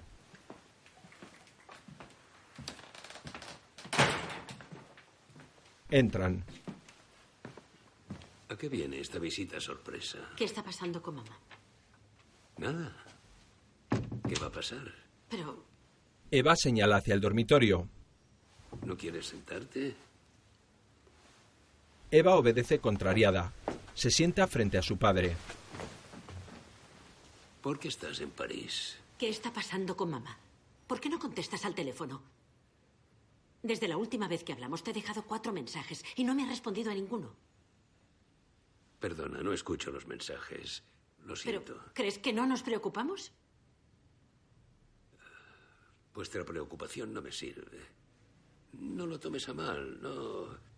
No es una crítica. Pero no dispongo de tiempo para vuestra preocupación. Papá.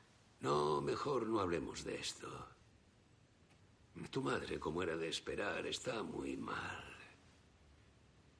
Cada vez se parece más a una niña indefensa. Es triste y humillante para ella y para mí. No quiere que la vean en estas condiciones.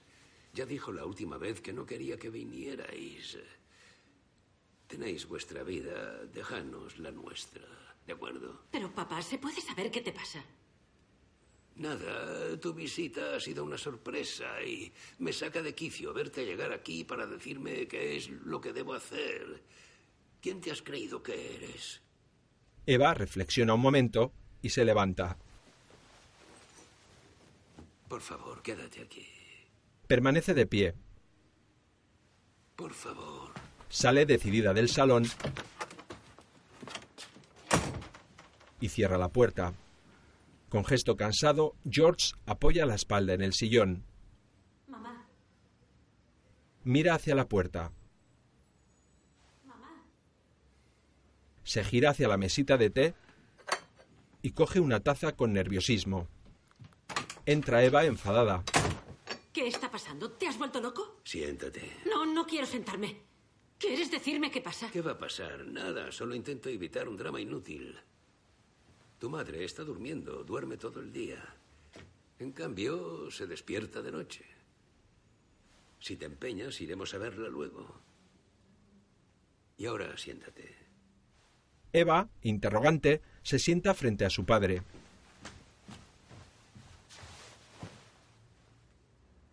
George baja la mirada.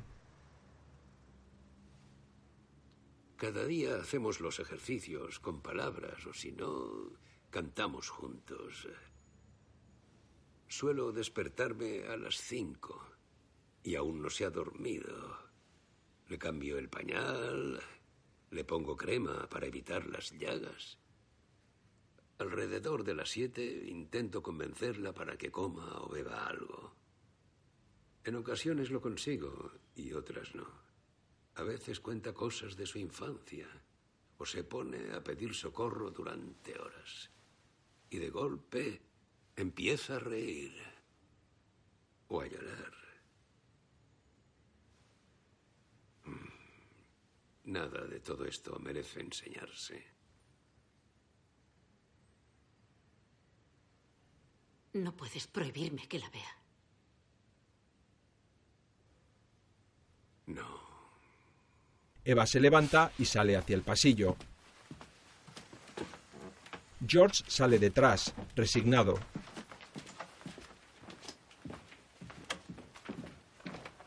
Llegan a la puerta del dormitorio. George saca la llave del bolsillo y abre.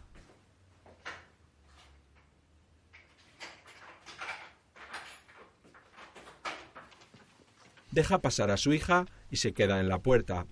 Eva se acerca a la cama articulada.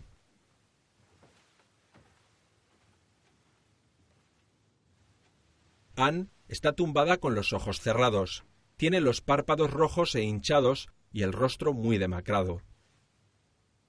Sus labios se han convertido en una fina y pálida línea. Eva se inclina hacia su madre, le toca el rostro con suavidad. Anne abre los ojos y dirige lentamente la mirada hacia su hija. Soy yo, mamá.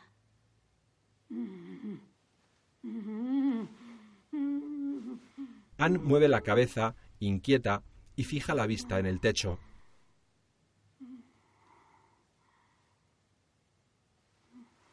¿Puedo hacer algo por ti? Eva continúa acariciándole el rostro. Anne respira agitadamente.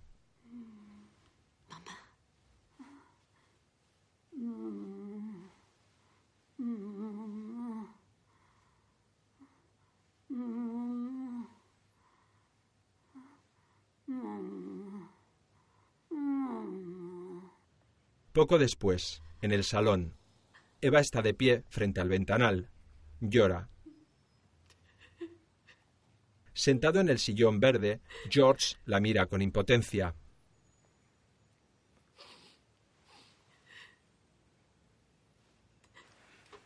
Se levanta y sale del salón.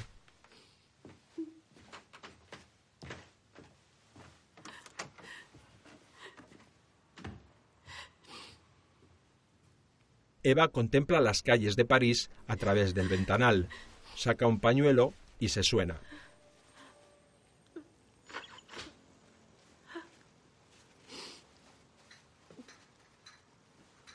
George entra en el salón con una taza de té. La deja en la mesita y coge la tetera. Vierte un poco de té en ella. El té ya estará frío. Pero te sentará bien. Eva se gira y mira a su padre con ojos enrojecidos. Se acerca a la mesita y coge la taza. Se sienta frente a George. Bebe el té con ansiedad.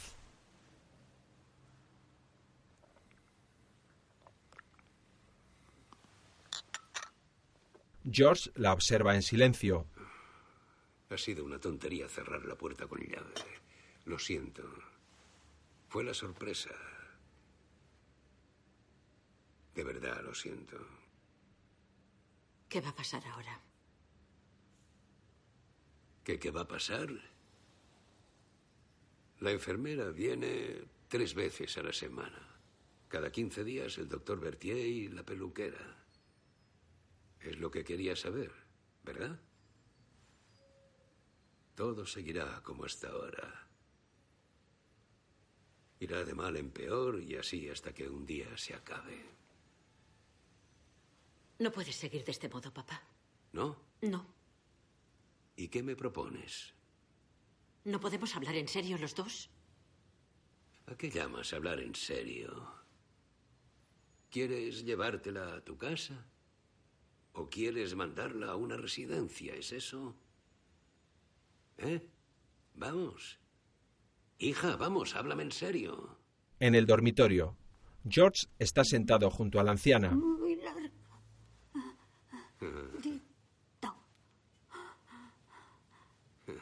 George sonríe. A veces oscilaba de un lado a otro. Sí, sí, sí.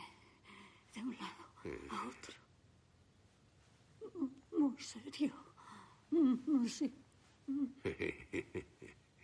Así. Serio. Era muy vanidoso. Así. Bonitos. Alarga la mano y coge la de su marido. Era. Bonito. George observa ambas manos unidas. Mira a su mujer y asiente. En el baño, George se afeita frente al espejo.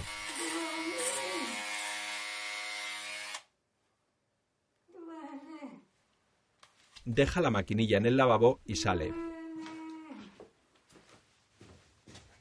Entra en el dormitorio.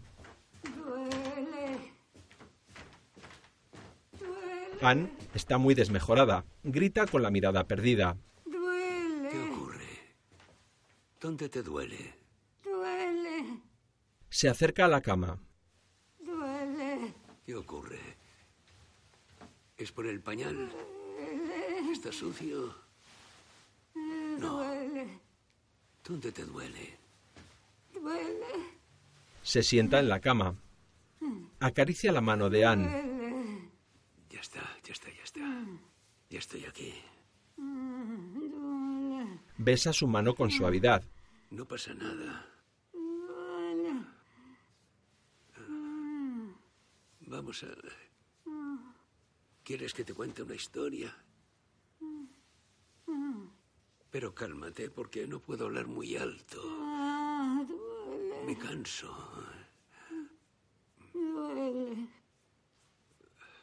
Cuando era niño, bueno, de hecho ya no era tan pequeño.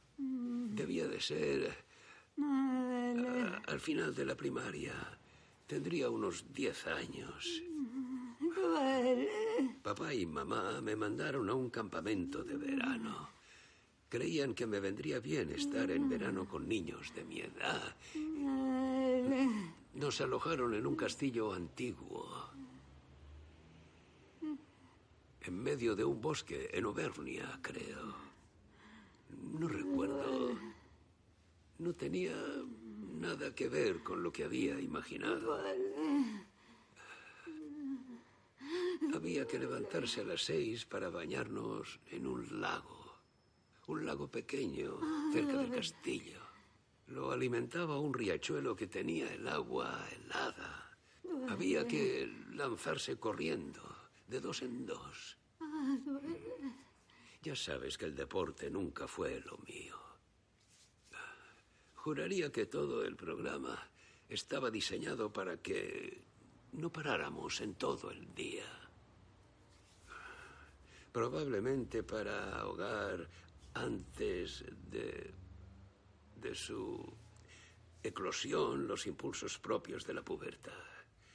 Pero lo peor era la comida. Al tercer día, antes de llegar a mediodía, nos pusieron arroz con leche. Odio el arroz con leche.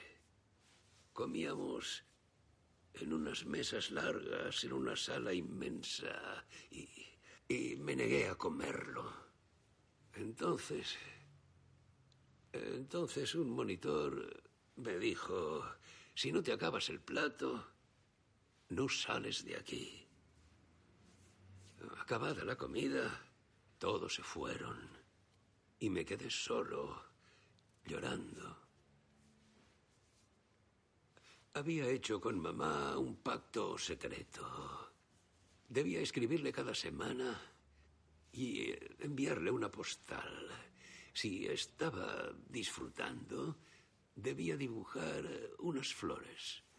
Y si no, estrellas. Ella guardó la tarjeta. Estaba cubierta de estrellas. Al cabo de tres horas me permitieron salir. Subí a mi habitación. Me acosté. Tenía más de 40 de fiebre. Tenía difteria. Así que me llevaron al hospital más cercano y me pusieron en cuarentena. Y así cuando mamá vino a verme, solo pudo hacerme señas tras el cristal. George no deja de acariciar su mano. Un día busqué la postal y no la encontré. Lástima. Anne permanece con los ojos cerrados. Parece haberse tranquilizado.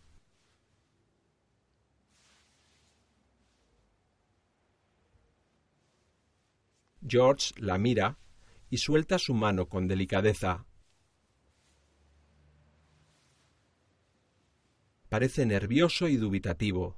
Mira fijamente a su mujer. Sin apartar la mirada de ella, estira el brazo y coge una almohada. Con un gesto rápido cubre con ella la cara de Anne. Apoya medio cuerpo sobre la almohada. Las piernas de Anne se agitan bajo las sábanas. George hunde la cara en la almohada con más fuerza.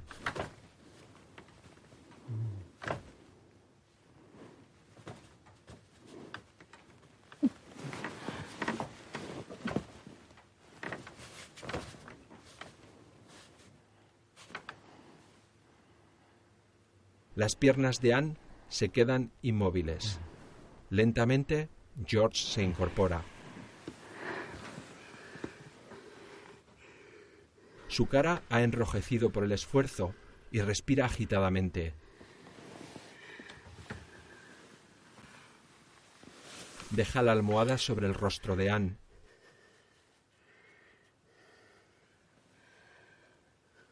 Se gira y mira hacia la ventana.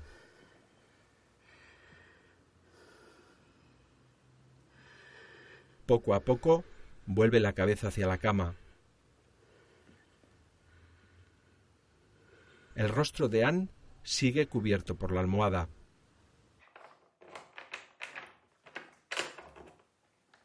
Más tarde, George entra en casa. Lleva una bolsa con varios ramos de flores.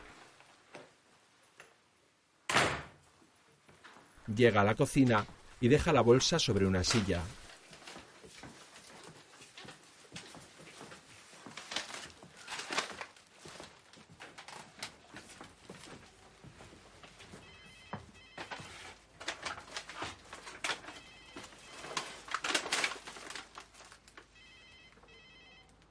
No hace ademán de contestar.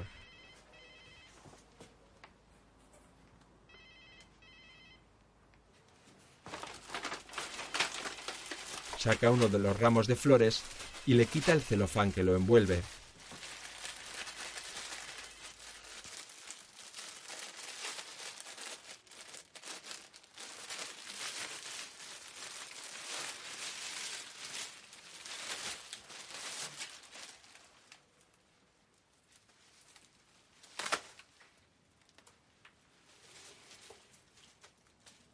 Observa el ramo durante unos instantes. Se acerca con él al fregadero, lo apoya en un lateral y abre el grifo.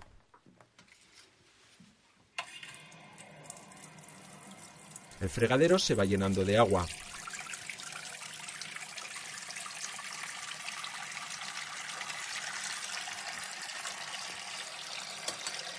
Con unas tijeras comienza a separar las flores del tallo.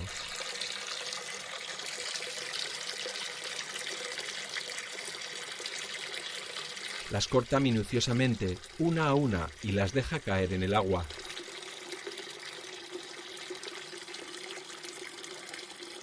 El fregadero se va llenando de pequeñas flores blancas.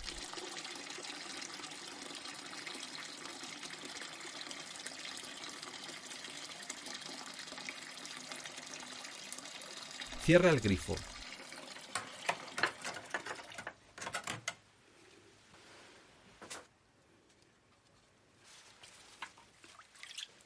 Pausadamente repite la misma operación con el resto de los ramos de flores.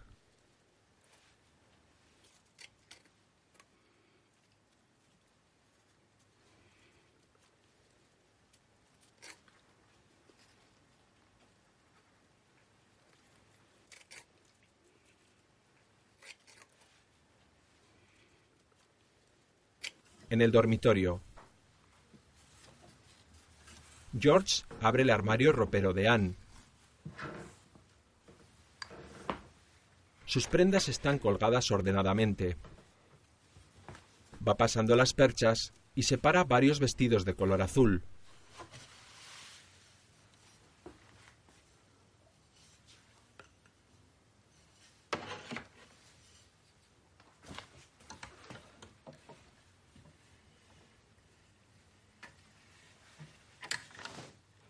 Uno de ellos se le cae al suelo, se agacha lentamente a recogerlo y vuelve a colgarlo. Más tarde, en el vestíbulo, George está ante la puerta del dormitorio.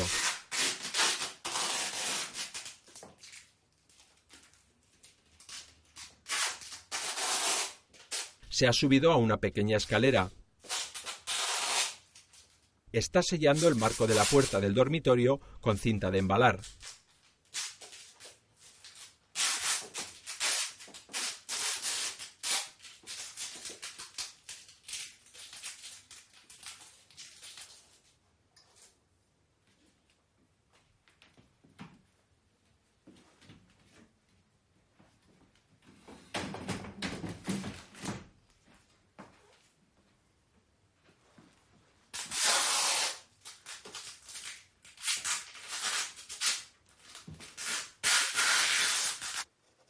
La cocina, George está sentado en la mesa rodeado de varios papeles.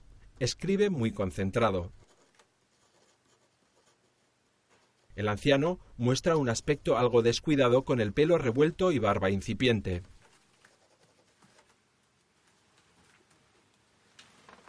Un ruido le hace girarse hacia la puerta.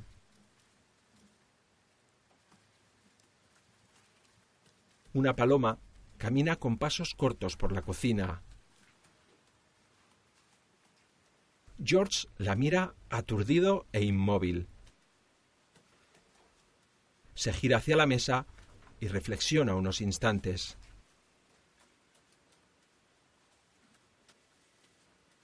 Lentamente deja el bolígrafo sobre la mesa y se levanta.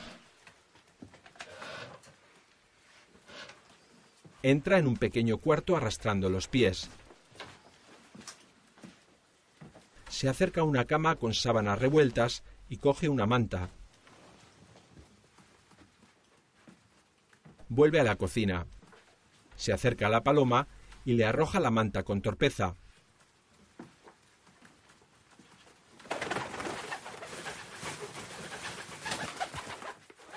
La paloma la esquiva revoloteando y huye hacia el pasillo. George recoge la manta del suelo y sale de la cocina.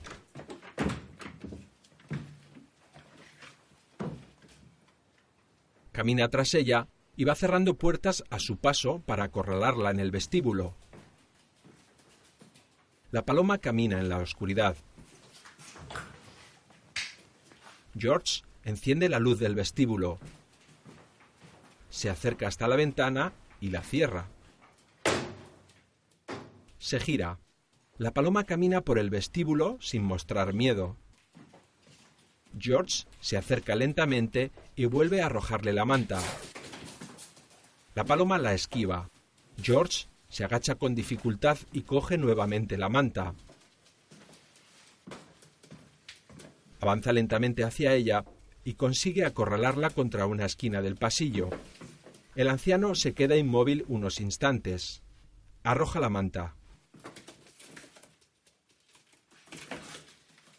La paloma la sortea sin dificultad y vuelve al vestíbulo. George, cansado, se mueve con mayor lentitud. La paloma se acerca hacia una puerta cerrada.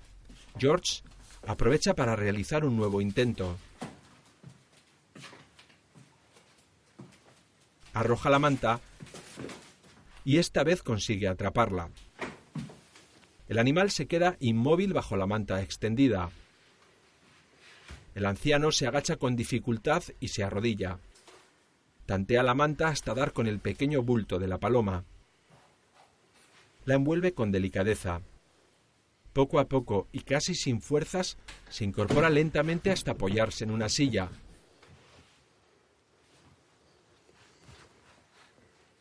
Resbala varias veces, pero consigue sentarse.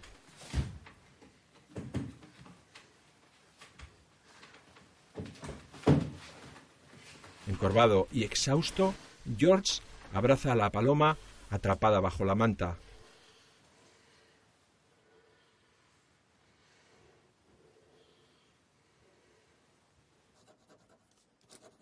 Más tarde, George continúa escribiendo bajo la luz de la lámpara de la cocina.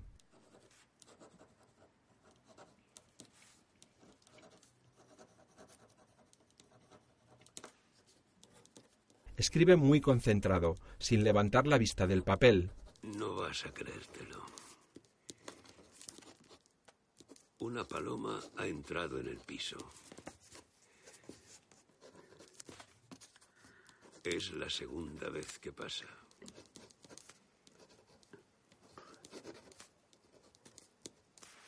Se mete por la ventana del patio.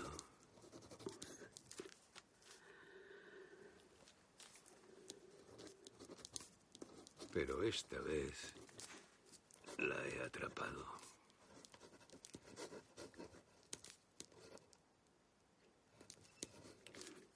De hecho, tampoco ha sido tan difícil.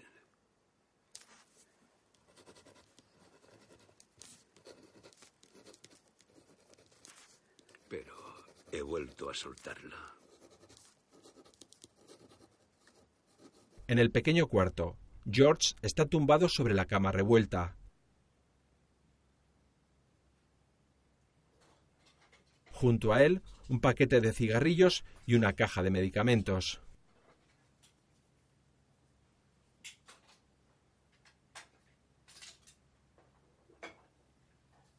Escucha ruidos en la cocina.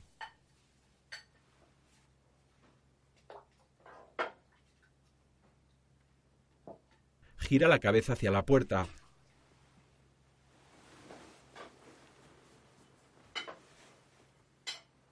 Se levanta con dificultad y casi sin fuerzas. Le cuesta mantener el equilibrio y cae sobre la cama. Vuelve a levantarse.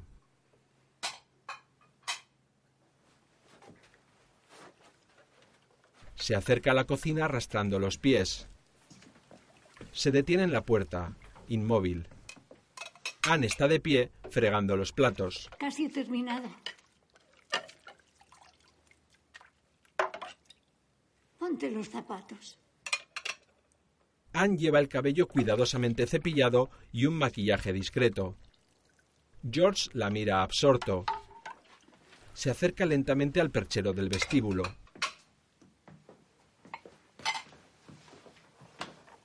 Se quita las zapatillas y se coloca los zapatos con movimientos pausados.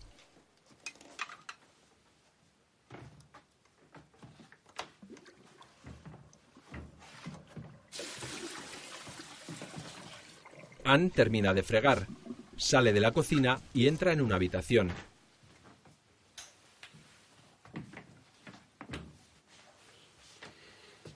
Con los zapatos puestos, George se acerca y la mira desde la puerta.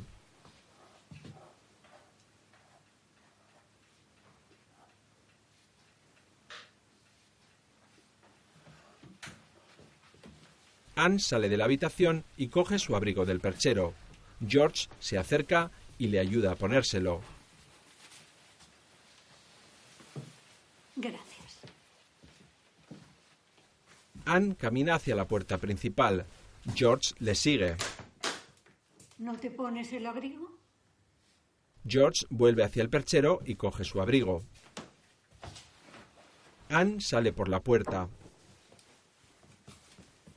George apaga la luz del vestíbulo. Termina de colocarse su abrigo y sale tras ella. Cierra la puerta. El piso se queda vacío.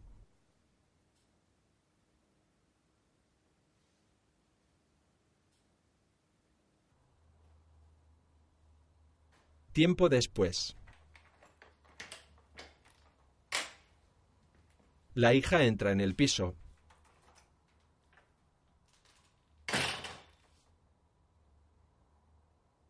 Camina lentamente a través de las habitaciones vacías. Todas las puertas están abiertas.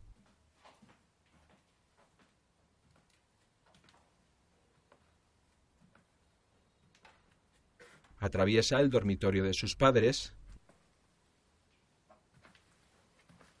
y llega hasta el salón.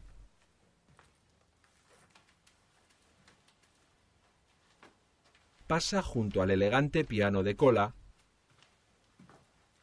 y se acerca al sillón verde de su padre.